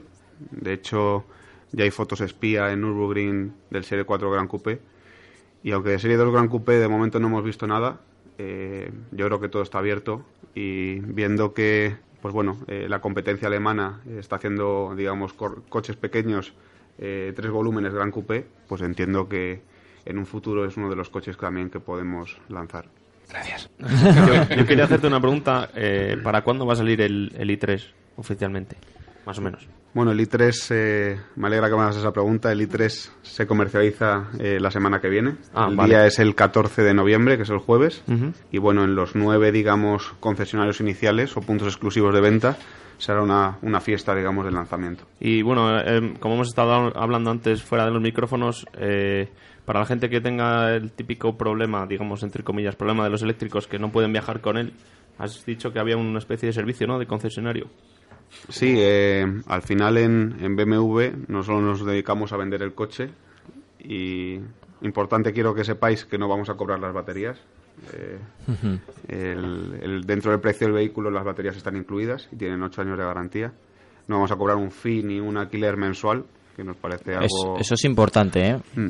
Entonces, bueno, eh, volviendo a la pregunta, eh, estamos ofreciendo soluciones eh, globales a los usuarios y una de las cuestiones es, pues bueno, eh, la movilidad. ¿no? Entonces hay un apartado dentro del i3 que lo llamamos movilidad extendida y por el cual vamos a ofrecer una serie de paquetes de días, 15, 20, 30, en los que tú llevas tu i3 al concesionario y coges un coche de combustión tradicional marca BMW o Mini para hacer un viaje. Me explico, tú durante los 333 días del año estás en Madrid, pero hay días, un fin de semana que te vas a La Coruña o 10 días que te vas a la playa. Pues para esos días eh, coges un coche de combustión normal, dejas tu interés en concesionario y todos contentos. Entonces ya no hay problemas en los coches eléctricos. Quiero decir, si ese era el mayor problema de la gente, de decir, "Jo, es que tengo un coche pero no puedo sacarlo de viaje porque no tiene autonomía suficiente. Ya está. ¿no? Por cierto, ¿también se pueden cargar los i3 en concesionario? Sí. Vale. Eso es importante también. Y, y hablando ya del proceso de recarga, en el caso de BMW también va a obligar al cliente a instalar la wallbox. No, o- no. Es decir, con la compra del vehículo eh, te viene un, un adaptador a enchufe tradicional, con lo cual si en casa tienes un enchufe normal eh, te tarda eh, de 6 a 8 horas en, en la carga completa, partiendo de 0% de carga. Y con la wallbox lo único que haces es agilizar eso y ganar casi hora y media. Entonces, pues bueno, nosotros no vamos a obligar a nada. El cliente, si tiene enchufe tradicional, pues lo, eh, pues lo enchufa normal en casa y si quiere el wallbox, pues tiene que pagar aparte 800 euros para instalarlo. Juan, eh, yo me voy a salir de lo ecológico, de lo verde, voy a ser un poco más gambarrete y te, va a eh, te voy a preguntar por el BMW X6, eh, que para BMW yo creo que fue todo un descubrimiento, eh, la aceptación que tuvo, y en cambio a mí me ha sorprendido que el resto de marcas premium por lo menos no hayan apostado por algo similar, no algo que sea plenamente comparable, que es Mm. un coupé de todoterreno en, en, en el diseño por lo menos que tiene que tiene el BMW. ¿Por qué crees que ha sido? ¿Por qué no, no tener más rivales para el X6? Pues la verdad que no, no tengo idea, pero la verdad que, que tarden en hacerlo, ¿no? Porque más vamos a seguir vendiendo nosotros, ¿no?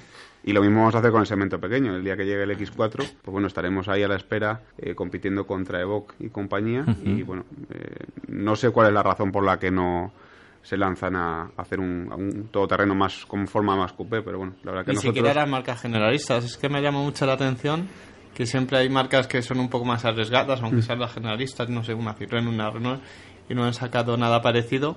Y seguís casi como lo- los únicos que tienen un coupé todoterreno. Y es un coche que ha funcionado muy bien, sobre Y todo en el mercado norteamericano, que funciona muy bien y la verdad que nadie ha seguido un poco la estela, pero bueno, ya te digo que mientras no la siga nadie, más, mejor, más venderemos. De hecho, hay que tener en cuenta que eh, de cara a conseguir seguir la estela de BMW con el X5 y el X6, a partir del año 2015, eh, quienes quieran vender esos coches tan grandes en Europa van a tener problema de conseguir una media de emisiones que se sitúe en 120 gramos de CO2 por kilómetro y coche vendido, porque a partir de ahí van a recibir multas. Y en ese sentido, eh, contar con una gama de vehículos eléctricos como el i3 es muy importante porque te permite hacer la media y te permite mantenerte por debajo de ese umbral eh, sin tener que pagar, que creo de momento que van a ser eh, 15 euros por el primer gramo que te pases, 30 por el segundo y así sucesivamente hasta un máximo de 95 euros por gramo y unidad vendida que supere tu marca el límite de 120 gramos que se va a ir endureciendo progresivamente de aquí a 2020. De forma que es probable que progresivamente también veamos que los coches se convierten cada vez en cosas más bajitas y más aerodinámicas para poder satisfacer a Europa. Y ya que Álvaro ha sacado el tema, en, en este mismo sentido, quizá Borja, que no nos ha comentado nada todavía, pero hay varios concepts ya eh, con tecnología híbrida enchufable en BMW, no solo el i8, lo hemos visto en el X5, en el Active Tourer.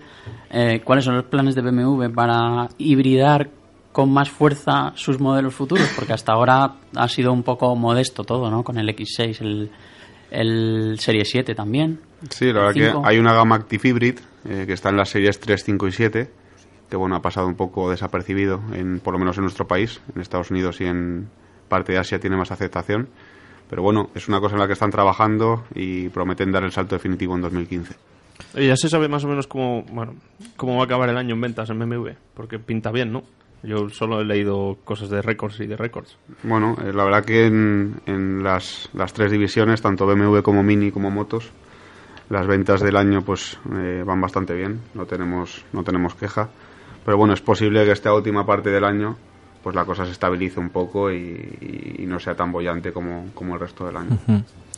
La verdad que los brotes verdes, eh, ¿cómo se están trasladando en BMW? ¿Veis positivo estos últimos datos que tenemos aquí en, en el mercado español? Bueno, eh, todo lo que sean ayudas gubernamentales, como la última que hemos recibido, pues ayudan al sector, aunque pues solo influencian la parte de los coches, eh, pero bueno, actúan como un factor psicológico que anima al final al cliente a acercarse al concesionario y, y comprar, ¿no? La verdad que yo todo lo que sean ayudas, eh, plan PIBE y, demás, pues lo veo muy positivo de cara a toda la industria de- del automóvil. ¿Tenéis ahí algo más en el tintero? Respecto a, a la gama M, en, concreto el, el futuro M4. Cuando salió las primeras fotos de espías, pues un poco se especulaba qué motor llevaría, si un V8 como el E92 o un 6 cilindros como volviendo un poco al E46. Eh, y eh, finalmente va a ser un 6 cilindros turbo. Eh, ¿Ha habido alguna razón de peso porque, eh, para que BMW haya vuelto de nuevo a los 6 cilindros? Ya que la mayoría de sus competidores pues son V8. ¿Hay alguna razón o simplemente...? Bueno, yo la, la pregunta la voy a linkar con la de lo que me ha hecho antes Álvaro, que es el tema de las emisiones. Al final eh, hemos tenido que salir de un V8 y tirar de un 6 cilindros en línea que nos iba, a, nos iba a dar con menos consumo y menos emisiones, más par que el V8 eh, de 420 caballos que monta el M3 en 92. Entonces, sobre todo, eh, todas las marcas estamos tirando eh, para el downsizing pues por motivos de, de emisiones y de consumo. Esa es la razón. Y de hecho, como en una extraña partida de póker, lo que ha ocurrido realmente es que los rivales de BMW estaban esperando a ver qué ocurría con, con el motor del M3. Teníamos a Audi con un motor 4.2 que deriva de un motor que usaban en el A8 y que han estado, cuya vida vienen alargando desde hace unos cuantos años. Tenemos a Mercedes con el 6.3 AMG, que en realidad es un 6.2 V8, que también vienen alargando desde hace años y era una cuestión de ¿qué vais a hacer? ¿Vais a poner un 6 cilindros biturbo y vais a intentar resolver el problema del lag o vais a tirar por un V8? Supongo que ahora que ya está resuelto, pues eh, en Audi y en Mercedes verán claro que tienen que, que bajar a la arena y hacer un 6 cilindros seguramente biturbo con una potencia pues como el que tiene el 2 litros de la 45 AMG que tiene 2 litros y 360 caballos es una potencia específica muy seria. Yo creo que también que viendo lo que se había hecho en BMW con el trabajo que se había hecho con M5 y M6, de ya introducir turbocompresores y evitar motores antiguos, porque el antiguo M5 recordamos que tenía un motor V10 y pues bueno, eh, se pasó de ese V10 a un motor más pequeño eh, con turbo y yo creo, por lo menos eh, yo a nivel personal tenía claro que con el M3 iba a seguir esa filosofía y iba a ser no iba a ser un V8 ni iba a ser nada parecido. Iban a bajar cilindrada, iban a meter un turbo, eh, conseguir más par seguramente y mejores prestaciones que en el anterior y es lo que han hecho. No obstante, quien quiera conseguir un M3 con el motor V8 o incluso un M5, aunque ya no se vende con el motor V10, hay que admitir que era un auténtico trabajo de relojería y una apuesta impresionante la que hizo BMW al desarrollar esos dos motores que se puede decir que están al nivel de un motor de un Ferrari, eh, tanto por complejidad y por rendimiento, aunque tenían un consumo de combustible que a día de hoy puede que sea poco soportable y quien quiera conseguir uno de estos baratitos, yo creo que se puede llevar a casa un coche que, si bien puede que no sea representativo de lo que es el futuro, para tenerlo y para conducirlo de vez en cuando, por mucho que gaste, desde luego llegas y dices, Bueno, el coche del domingo es perfecto, ¿eh? "¿Qué coche más bueno me he comprado. Yo quiero aprovechar que está eh, interviniendo Álvaro, que como veis es un petrolhead eh, de los pies a la cabeza. eh, Horsepower. y que nos explique eh, a un petrolhead como él, y yo me considero otro, qué sensaciones le ha producido conducir un i3 de 170 caballos. Es decir, si le ha sorprendido, si no, quiero que nos, nos cuente un poco sus impresiones, ya que ha sido el único de lo que estamos aquí presentes que lo ha conducido. A ver, que mm, en principio la sensación que tienes conduciendo el i3 es la misma que tienes eh, cuando conduces el resto de coches eléctricos por primera vez. Y te sientes un poco tonto cuando dices esto, pero la sensación es funciona. Funciona. O sea, no hay ningún tipo de cosa extraña. Pisas el acelerador, aquello empieza a andar, no hay marchas. No hay ruido tampoco. Bueno, Hay muy poco ruido aparente. comparado con otros con otros rivales, como por ejemplo en un, en un Leaf hay más ruido, en un Renault Zoe hay más ruido, pero me refiero al ruido mecánico de transmisión, incluso Sí. ruido de zumbido electrostático. En este en el i3 no hay prácticamente ningún zumbido electrostático. También es cierto que utiliza un motor eh, eléctrico que no se había utilizado jamás, porque BMW para el i3 y el i8 ha inventado un motor que es una combinación de los motores que utilizan actualmente los coches eléctricos. Eh, existen algunos coches eléctricos que utilizan motores de imanes permanentes, un imán muy potente en el centro y una cosa alrededor que lo obliga a dar vueltas. Hay otros que utilizan una máquina eléctrica que se llama motor síncrono, eh, que es un poco más grande, pero que ofrece muchas posibilidades. Y lo que nadie había hecho y que BMW ha patentado y que a priori es una muy buena idea, es mezclar los dos, hacer una máquina eléctrica, o sea, un motor síncrono, pero poniendo en el rotor imanes permanentes. Y, y bueno, pues eh, habían pasado muchísimos años desde que Tesla inventó el motor síncrono y, y ha tenido que ser BMW quien, quien invente un nuevo motor para un coche eléctrico. Si me dieran a escoger qué tener para poder ser un buen líder del mercado vendiendo coches, yo diría que lo más importante es tener los mejores motores. Si tienes los mejores motores y eres el fabricante de los mejores motores, el resto lo puedes comprar y de hecho lo compras. Cuando vas a Porsche te dicen, nosotros hacemos motor, el resto del coche lo encargamos. Entonces, eh, si haces un coche eléctrico, creo que es muy buen movimiento asegurarse de por lo menos tener un motor particular. No sé cómo evolucionará en el futuro, pero sí que han ideado una solución específica para, para ser mejores o al menos distintos que los demás. Y sin embargo, si me permites hacer un inciso, eh, precisamente estás diciendo que eh, lo importante es tener un buen motor y a partir de ahí el resto de elementos se pueden subcontratar de alguna forma.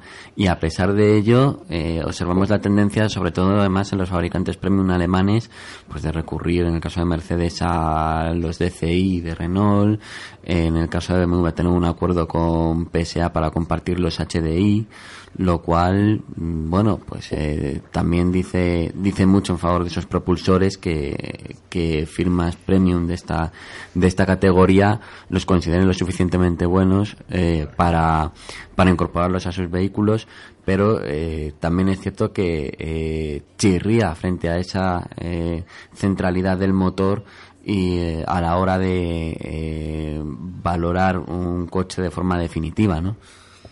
Hombre, BMW eh, no tiene problemas en cuanto a motores pequeños en el sentido de que en su día desarrollaron junto con PSA el 1.6 THP en gasolina y el HDI, aunque ahora mismo el diésel es un desarrollo que va en paralelo. En el caso de Mercedes, Mercedes no tenía motores pequeños y ha tenido que buscar motores pequeños porque no había necesitado desarrollar nunca un 1.5 DCI. Eh, el 1.5 de DCI de Renault es muy buen motor. Yo le conozco desde que tenía 80 caballos y después 90 y después 100 y después Sí, la 105 y poco sí. a poco ha ido incorporando todo lo que se le puede poner a un motor diésel serio y es un pequeñín motor diésel que, que lo hace muy bien empujando el clase A. Al final habéis ido del i3 a hablar de clase A. Esto es increíble. Y Álvaro nos ha contado cómo va el i3. Eso, eso es lo que iba a preguntar. Somos perversos. Cómo acelera, cómo... Perdón. Eh, veamos. Mm, es un vehículo compacto. Eh, la cuestión, imagino que lo que se puede preguntar los oyentes es: ¿es un auténtico BMW? Mm, lo que yo me estaba imaginando es que si para los Petrolhead BMW hiciera un anuncio del vehículo eléctrico urbano de BMW, lo que se podría ver es un coche eléctrico pasando de costado por una glorieta sin hacer ruido, solamente escuchándose las ruedas y aparcando. El i3 no es eso. ¿Qué ocurre? Que bueno, va a haber un i4, va a haber también un i6 y un i5. Entonces, eh, BMW como todos los fabricantes supongo que va a generar gama y que en los futuros versiones serán mejores desde el punto de vista deportivo. Desde el punto de vista de usar el coche, yo creo que cualquier persona que quiera un coche eléctrico, que tenga motivos para querer un coche eléctrico y se compre esto, va a quedarse muy satisfecha. Tiene soluciones muy interesantes, como las puertas de apertura del libro, o sea, que se abren, sí, como si fuera... Yo tenía una pregunta al respecto. No sé si se puede abrir la puerta trasera sin abrir la delantera. No, ni se puede bajar sin que se baje el pasajero delantero o al menos se suelte el cinturón porque el carrete va enrollado en la puerta trasera. Porque no lleva pilar B. No lleva pilar B, no es Mm, como un hueco de la transmisión. que- ¿eh? Ni el hueco de transmisión tampoco. No existe hueco Eso de transmisión porque todo el paquete de transmisión va detrás. Va atrás, claro. Como el Mazda RX8 quizás que se abría la El delantera sistema de puertas es exactamente igual o el que tendrías en las dos puertas de un lateral de un Mini Clubman. O un Rolls Royce. Bueno, hoy, hoy ha tardado una hora y media todo queda en casa. Juan en mencionar un Mazda. Récord.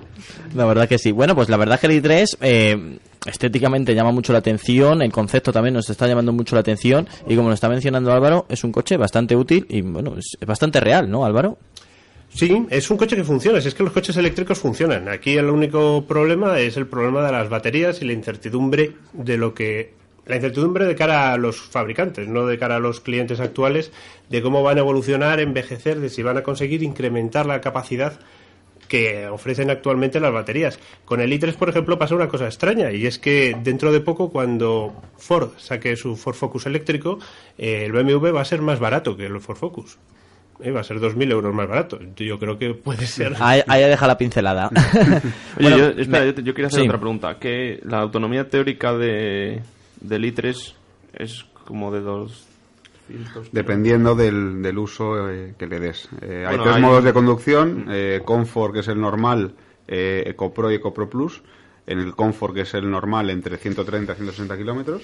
Y ya si vas con EcoPro Plus, eh, que te limita la velocidad a 90 y te quita todo el sistema de climatización, pues 200. Y ahora la pregunta, ¿en conducción real se puede conseguir? Vosotros que lo habéis probado. Bajar de 90 kilómetros de autonomía, o sea, conseguir quedarte sin baterías antes de 90 kilómetros, creo que es imposible. Yo no lo he conseguido. Vale.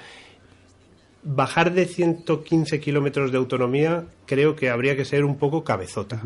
Una de las cosas fantásticas que tienen los vehículos eléctricos es que, como no tienen todas las pérdidas que tiene un vehículo con motor térmico, el 70% de la energía que hay en el combustible de un motor térmico Es calor. se va al ambiente. Básicamente son estufas autopropulsadas. En un vehículo eléctrico, como además tienes la regeneración, recuperas hasta un 40% de la inercia del vehículo. Y la autonomía en ciudad va cayendo kilómetro a kilómetro. Recorres un kilómetro, baja un kilómetro eh, la autonomía indicada por el vehículo. Entonces yo creo que la real puede estar ahí en torno a los 130, 140 sin necesidad de, sufrir en ningún sentido. Además, eh, quería decir antes que lo más habitual en el futuro va a ser que se recarguen los vehículos eléctricos con la máxima potencia que va a ofrecer el- las instalaciones eléctricas de baja tensión de las casas, que son 32 amperios. Eso significa que se va a cargar a 7.630 eh, vatios, creo que es la equivalencia, y eso significa que un i3 se va a cargar en aproximadamente 3 horas y media, que es lo mismo que va a tardar un Zoe, que es lo mismo que va a tardar un Nissan Leaf. Entonces, eh, de momento es cierto que lo venden con una con un cable de modo 2 que se llama, que es un cable que se puede enchufar en un enchufe cualquiera. De los que Sí, una toma normal que tenemos en, en nuestra Se llaman casa. sucos y Sí. el problema es que no aguantan más de 10 amperios de forma indefinida sin poderse calentar en cualquiera condiciones imaginables. En un patio andaluz a 50 grados de temperatura, una tarde de verano, igual tal. Entonces eh, es posible cargarlo a 10 amperios, pero imagino que todos los propietarios querrán, no sé si cargarlo a 32 amperios, pero por lo menos cargarlo a 25 amperios en 5 horas o algo por el estilo. Lo que no se puede es cargarlo en media hora. En Europa no hay ningún cargador rápido de esos que si vemos en las fotos. En California sí hay. Y en Alemania nos han dicho que van a poner una línea de cargadores rápidos entre Stuttgart y Múnich para que puedas ir en coche eléctrico parando a repostar el coche cada media hora. Porque son Pues alemanes algo y- parecido quería hacer Tesla, que fuimos el único programa de radio que estuvimos ahí en la presentación de, Tesla, que querían hacerlo entre Madrid, Barcelona y Andalucía. Pues mira, pues eh, vamos aportando un poquito más, vamos aportando electricidad, vamos aportando puntos de recarga, que al final y al cabo tenemos que aprovechar. Y en cualquier caso, lo más importante es que la gente no se ponga nerviosa con el hecho de que estos coches de vez en cuando se pongan a arder, porque hoy se ha puesto a arder otro Tesla. Un Tesla ha aparcado contra una bola de remolque, ha roto la batería y la batería poco a poco se ha ido calentando, calentando, calentando y ha dicho me voy a prender fuego. Pues ha prendido fuego, no pasa nada. Han llegado los bomberos, le han echado agua, todo el agua del mundo y lo han apagado. Pero es cierto que puede pasar algo en la batería, que se puede calentar, que se podría incendiar. La del i3 va dentro de una especie de sarcófago de aluminio de 18 milímetros de espesor de pared. Con lo cual no sé qué tendría que pasar, que le caiga un meteorito. Pero si pasa, si pasa, lo interesante de las baterías es que lo que pasa, pasa despacio. De forma que tú coges, te alejas y dices, esto al seguro le va a fastidiar mogollón. Y ves como lentamente, como el habitáculo es de carbono, pues se quema y al final supongo que quedará el chasis que va debajo fundido. Bueno, nos están llegando preguntas también a través de nuestro Twitter a AutoFMCope. Nos están preguntando que por qué cuatro plazas y no cinco.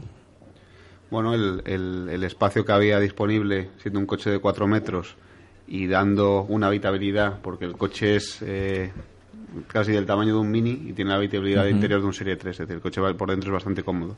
Pues no queríamos eh, albergar una plaza central, preferíamos dos plazas cómodas atrás y dos plazas sobre todo enfocadas a niños, ¿no? Porque el, el recorrido que hace la carrocería eh, por la luna delantera, que si os fijáis baja en las lunas traseras, Sí. es para que los niños que vayan en, en la parte de atrás pues puedan ver fuera, ¿no? Que muchas veces van con el este de puerta Sí, hasta arriba dando y los saltitos. pobres no ven nada, ¿no? Pues ese es un poco el, mira. el enfoque. Y tenían muy claro desde el principio que al ser un coche urbano lo querían cuatro plazas. Cuatro plazas para adultos, pero cuatro.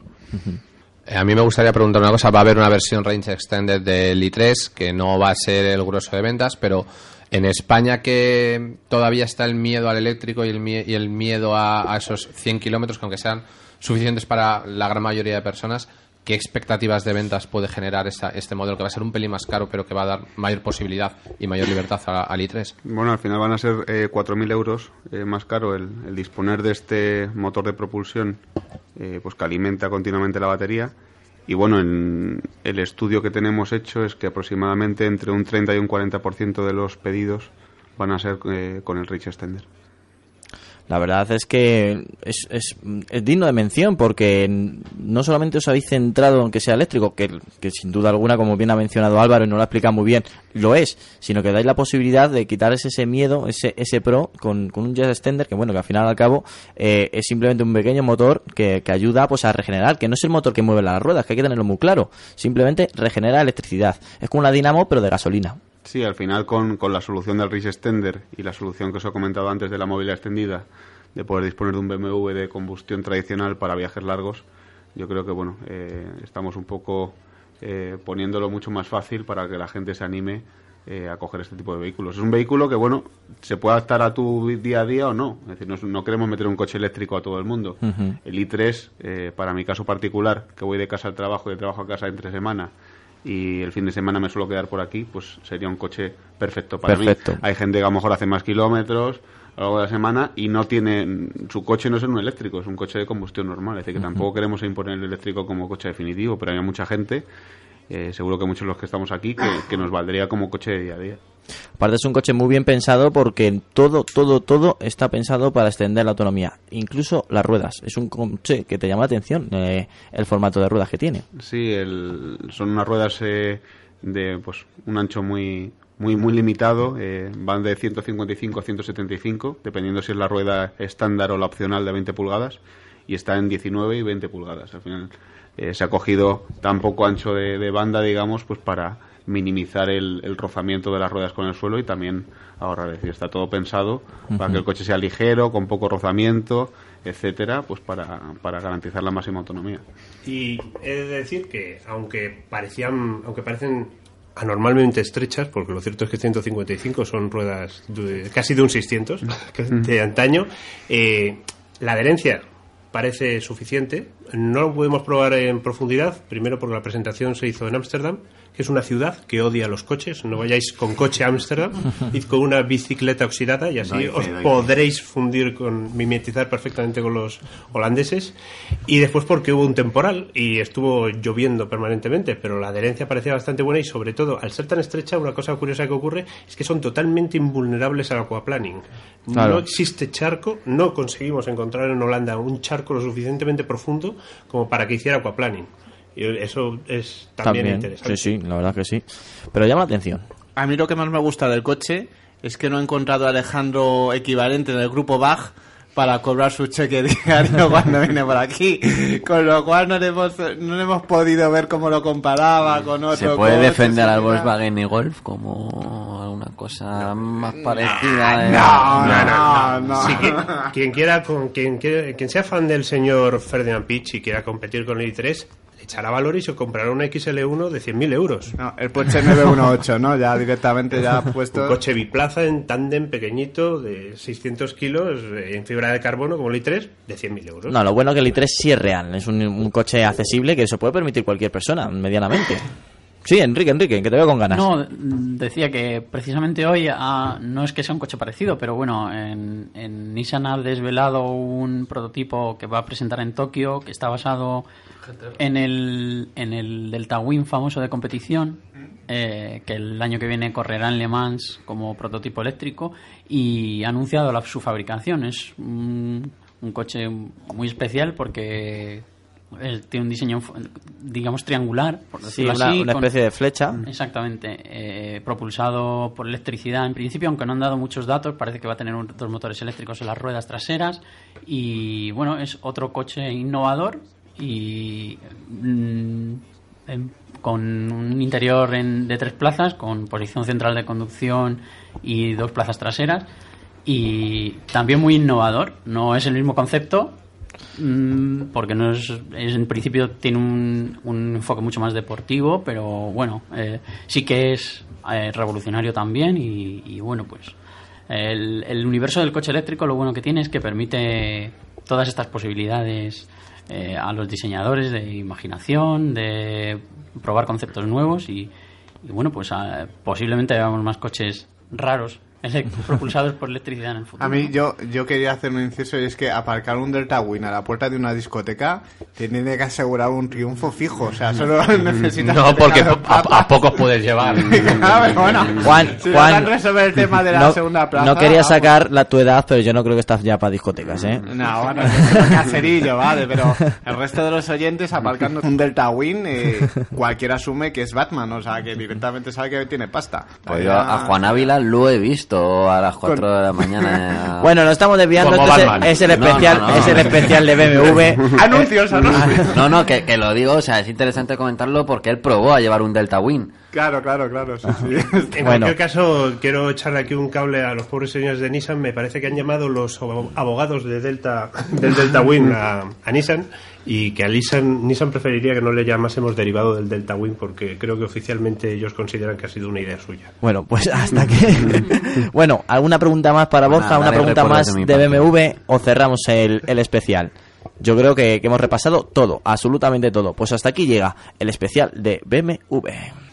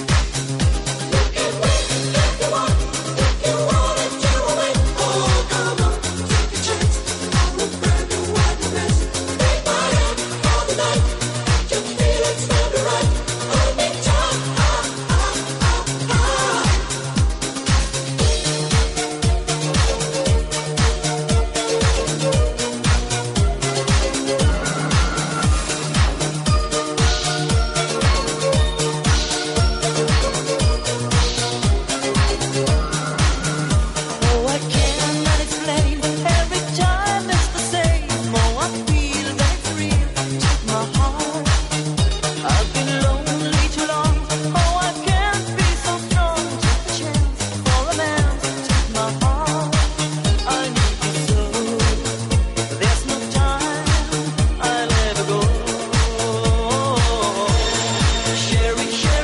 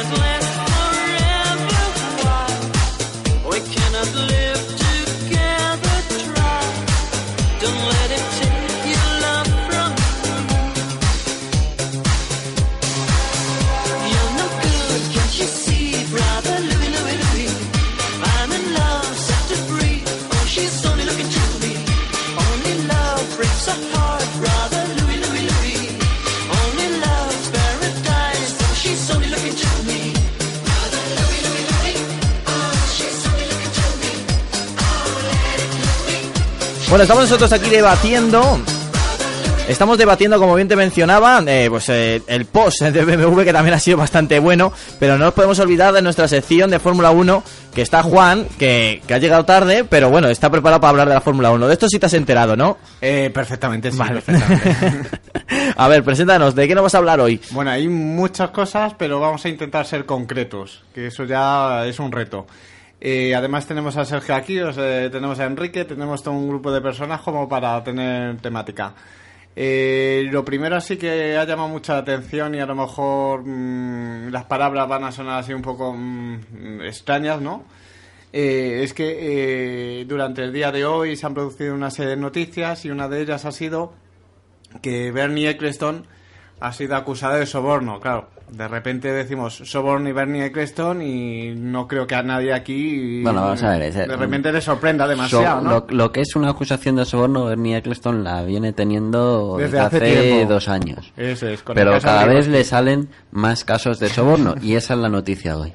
La noticia de hoy no es el caso Grigowski, que lleva ya pululando por la actualidad de la Fórmula 1 dos años, y que la primera vez que la vimos dijimos todo, bueno, este, mm, vamos, ni, ni dos titulares va a tener eh, dentro de, de unos meses. Al final está dando de sí, y una de las cosas que se ha descubierto con este caso es que eh, Bernie Eccleston sobornó a tres jefes de equipo en 1998, en concreto da tres nombres, que son Eddie Jordan, Tom Walkinshaw y Aaron Prost. Seguramente el tercero suene mucho. Y el, el eh, bueno, Tom Walkinshaw falleció, no se puede ya defender, Eddie Jordan, por ejemplo, sigue de comentarista de la BBC. Entonces, a los tres les pago 10 millones de dólares de ese momento, es decir, estamos hablando de hace 15 años, que viene, vendría a ser fácilmente mm, prácticamente el doble en la actualidad, estamos hablando de unos 20 millones de dólares, imaginaros, eh, para que firmaran el Pacto de la Concordia. Pero la cuestión no es que se le diera ese dinero a los equipos, sino que se lo, eh, se lo transmitió a la cuenta personal de cada uno de ellos. Claro, por eso, claro, ahora cobra una nueva dimensión esa respuesta que siempre ha dado Bernie Eccleston cuando se le ha acusado de, bueno, llevar el deporte a lo mejor de una manera un tanto Particular.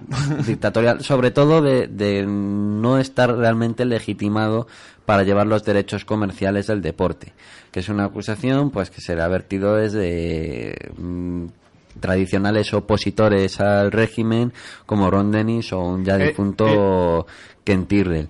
Pues él bien, siempre ha dicho ahora una cosa, que es que la democracia en la Fórmula 1 no funciona. bueno, para él la democracia no funciona en ningún sitio, pero allá donde él tiene mano no la aplica. Eh, a ver, él, él cuando se le criticaba la forma en la que se había hecho con los derechos comerciales del deporte, y recordemos que en este momento los posee él y su familia eh, para los próximos 100 Cien años, gracias a que la FIA eh, se lo garantizó durante todo ese tiempo hace unos años, Ahí es nada, 100 años, ¿eh? Ahí es nada. años. 100 años. Pues bien, cada vez que alguien le hacía esa acusación y le criticaba por mm, cómo se había hecho con el poder y por cómo lo estaba ejerciendo, él decía, oiga, es que, ¿por qué me critican los jefes de equipo si gracias a mí eh, les he hecho ricos? Claro, Claro. obviamente, él lo que quería decir era que eh, su gestión del aspecto comercial de la Fórmula 1 había reportado muchos beneficios a todo el mundo porque precisamente eh, se había encargado de que el deporte creciera, se expandiera y se generara cada vez más interés. Pero claro, si ahora hablamos de que directamente estaba depositando en las cuentas de algunos de los más pelados esos 10 millones de dólares, De que probablemente de incluso 15 en el sueldo que se pusieran eh, como jefes de equipo, pues puede perfectamente cuadruplicarlo y quintuplicarlo. Pues claro, empezamos a leer entre líneas incluso las palabras de Bernie Eccleston de toda la vida. La cuestión eh, ya no es tanto la cantidad que de por sí mm, a mí me asombra porque eso no son 10 millones de dólares de los de ahora, sino son 10 millones de dólares de, de los de entonces, que ahora serían unos 20 más o menos, eh, millón arriba, millón abajo. Eh, a mí no me sorprende que, que Bernie directamente compre la voluntad de, de una persona, ¿no? Es algo que yo creo que todos los que les gusta un poco la Fórmula 1 y lo han seguido lo tienen más que claro que lo ha hecho siempre. De hecho, a Eh, mí intentó comprarme, pero yo es que soy muy íntegro como periodista. Fíjate, fíjate qué cosas. Y como persona. No, como persona no. La, la cuestión, la cuestión está en que, primero, salga a la luz ahora, después de 15 años, que tiempo ha, sali- ha habido para que saliera, y segundo, eh, que te da a pensar en qué otras cosas no habrá comprado. Estamos hablando que eh, lo que compró fuera voluntad para que firmaran tres jefes de equipo de tres equipos no precisamente grandes, porque Jordan sí obte- obtenía podios, pero no dejaba de ser una especie de de pues de Force India, que de- realmente Force India viene de Jordan, pero con, con un poco más de éxito deportivo, ¿no? Eh, sino que eh, si lo hizo por tres equipos medianos, vamos a dejarlo ahí, mm, ¿qué no haría eh, para garantizarse que la voluntad eh, de todo el personal que maneja el destino de la Fórmula 1 vaya en la dirección que quiere? Claro, ya te preguntas, una de las cosas que valorábamos en el artículo que hemos escrito, además que tenéis en la web fresquito, eh, es, eh, vamos a ver, existía por ejemplo un acuerdo con Pirelli por parte de la FOM, pero la FIA no había llegado a ese acuerdo. La FIA quería que entrara Michelin, al parecer. Eh, ya te preguntas, si una persona que se ha gastado 60, eh, bueno, 30 millones de dólares de los del 98 en, en comprar las voluntades de tres personas, que eran tres equipos medianos, ¿qué no habrá hecho a lo mejor por comprar la voluntad de la FIA o de personas eh, dentro de la FIA para garantizar que Michelin, digo, que Pirelli fuera elegido y no tuviera un problema de haber firmado antes de tiempo lo que la FIA no iba a autorizar más tarde, ¿no? Porque la FON había, había firmado con, con Pirelli, había equipos también que ya habían firmado con Pirelli y Pirelli no había firmado todavía con, con la FIA. Entonces, ¿hasta qué punto eh, este hombre es capaz, o Bernie Eccleston es capaz, de comprar las voluntades cuando algo mm, se le descuadra un poco, ¿no? Y no solo eso, sino por ejemplo ya te piensas en un equipo como Red Bull, ¿no? Un equipo como Red Bull que en los dos últimos años ha visto como los neumáticos eh, en, en 2012 por la elección de los compuestos y en el 2013 por el cambio directamente de los compuestos, ¿qué mano podrá haber tenido para que Pirelli eh, haya mm, favorecido esa, esa posición, ¿no? Hombre, O sea, vamos ya te, te haces preguntas. eh, Bueno, me gustaría hacer varias, varias puntualizaciones. En primer lugar, eh, cuando estaba hablando antes de la frase de Bernie Eccleston continuamente repetida por él de yo he hecho ricos A los a jefes de los equipo. jefes de equipo, había un tema muy concreto, sobre todo por el Pacto de la Concordia de hace algunos años. Mm, Creo que en, en estos momentos sería el antepenúltimo Pacto de la Concordia, que estaría habría estado en vigor hasta el año 2007 o por ahí, si no me equivoco. Y es que en aquel momento, y según trascendió, a pesar de que estos pactos normalmente son secretos, el 53% de los beneficios eh, procedentes de mm, eh, partes del negocio como los derechos de televisión se los llevaba directamente la FOM, es decir, en última instancia Eccleston como el mandamás y amo y señor de, esta empresa. creo que tenía, incluso al principio tenía un 60 y después en la última negociación Claro. la bajó un Entonces, 50. ¿Por qué los equipos se le echaban encima? Pues porque ellos, para sus negocios, se quedaban en el en ese 47% o menos según los Mm. momentos restante y además cuanto más mm, cuanto peor quedaba un equipo que normalmente eran los privados y los que menos recursos tenían en proporción también por como estaba estipulado en el pacto de la concordia el dinero de los premios menos se acababan llevando entonces por eso Bernie Eccleston esgrimía que gracias a su buen hacer, el pastel, aunque era menor para los equipos de lo que en principio parecería justo, había aumentado y que por eso él al final eh, se me acababa mereciendo más de la mitad. De todas formas, eh, no tengo ninguna simpatía especial por Bernie Eccleston como empresario, ni me pilla muy de sorpresa que, que pueda ser eh, capaz de estas cosas. En primer lugar, aunque sea práctica común, pues eh, esta eh, justificación que él esgrime para decir yo no pago un soborno en el caso del Sí, banquero para que no nos, no- Sí, no por- nos vayamos porque, un poco porque de- hay- de esto a lo mejor habría que explicarlo un poco desde el principio, ¿no? Inicialmente, la primera acusación de soborno es eh, la del banquero Dirk Grikowski, que dice que eh, para eh, infravalorar las acciones de la empresa de Eccleston, la que lleva los derechos comerciales, la FOM, lo que había que hacer era, eh, pues eso, o sea, había que infravalorarlos y decir en el mercado que valían menos de lo que realmente valían. De hecho, para, para que de esta forma lo comprara a quien a Eccleston le interesaba y en quien confiaba más, que era la firma de capital riesgo Es que CVC. la cuestión ahí que quiero hacer un inciso. Vamos a ver, eh, Gerard Grigowski era... mm, Era el jefe de riesgo de Sí, del, la del banco. que iba a evaluar Exacto. cuánto Del, ba- costaba- del banco que era Eh, Bayer era LB. del, del Bayern LB, sí. Eh, entonces lo que sucede es que este banco quería vender sus acciones, ¿no?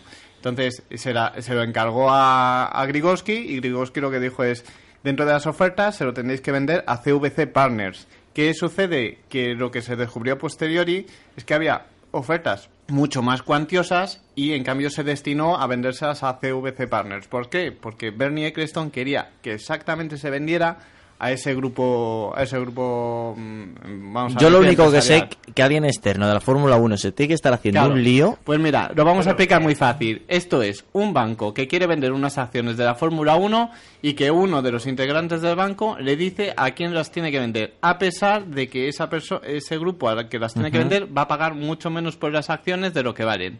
Entonces, la acusación está porque eh, Bernie Eccleston dijo, a- bueno, untó con 40 millones de euros a este empleado para que dijera a su banco a quién las tenía que vender. Entonces, de ahí viene todo esto. Y de ahí viene después el que se haya descubierto que no solo supuestamente sobornó a Gerard Grigowski, sino que sobornó anteriormente a jefes de equipo y que, eh, pues, Bernie Eccleston nunca ha dejado de ser Bernie, ¿no? O sea, incluso en Williams muchas veces ha dado créditos anticipados para que sobrevivieran a cambio de su, eh, su voto en, en decisiones estratégicas de la Fórmula 1. O sea, no ha sido una cuestión de una, una acción puntual, sino una cosa más sostenida en el tiempo.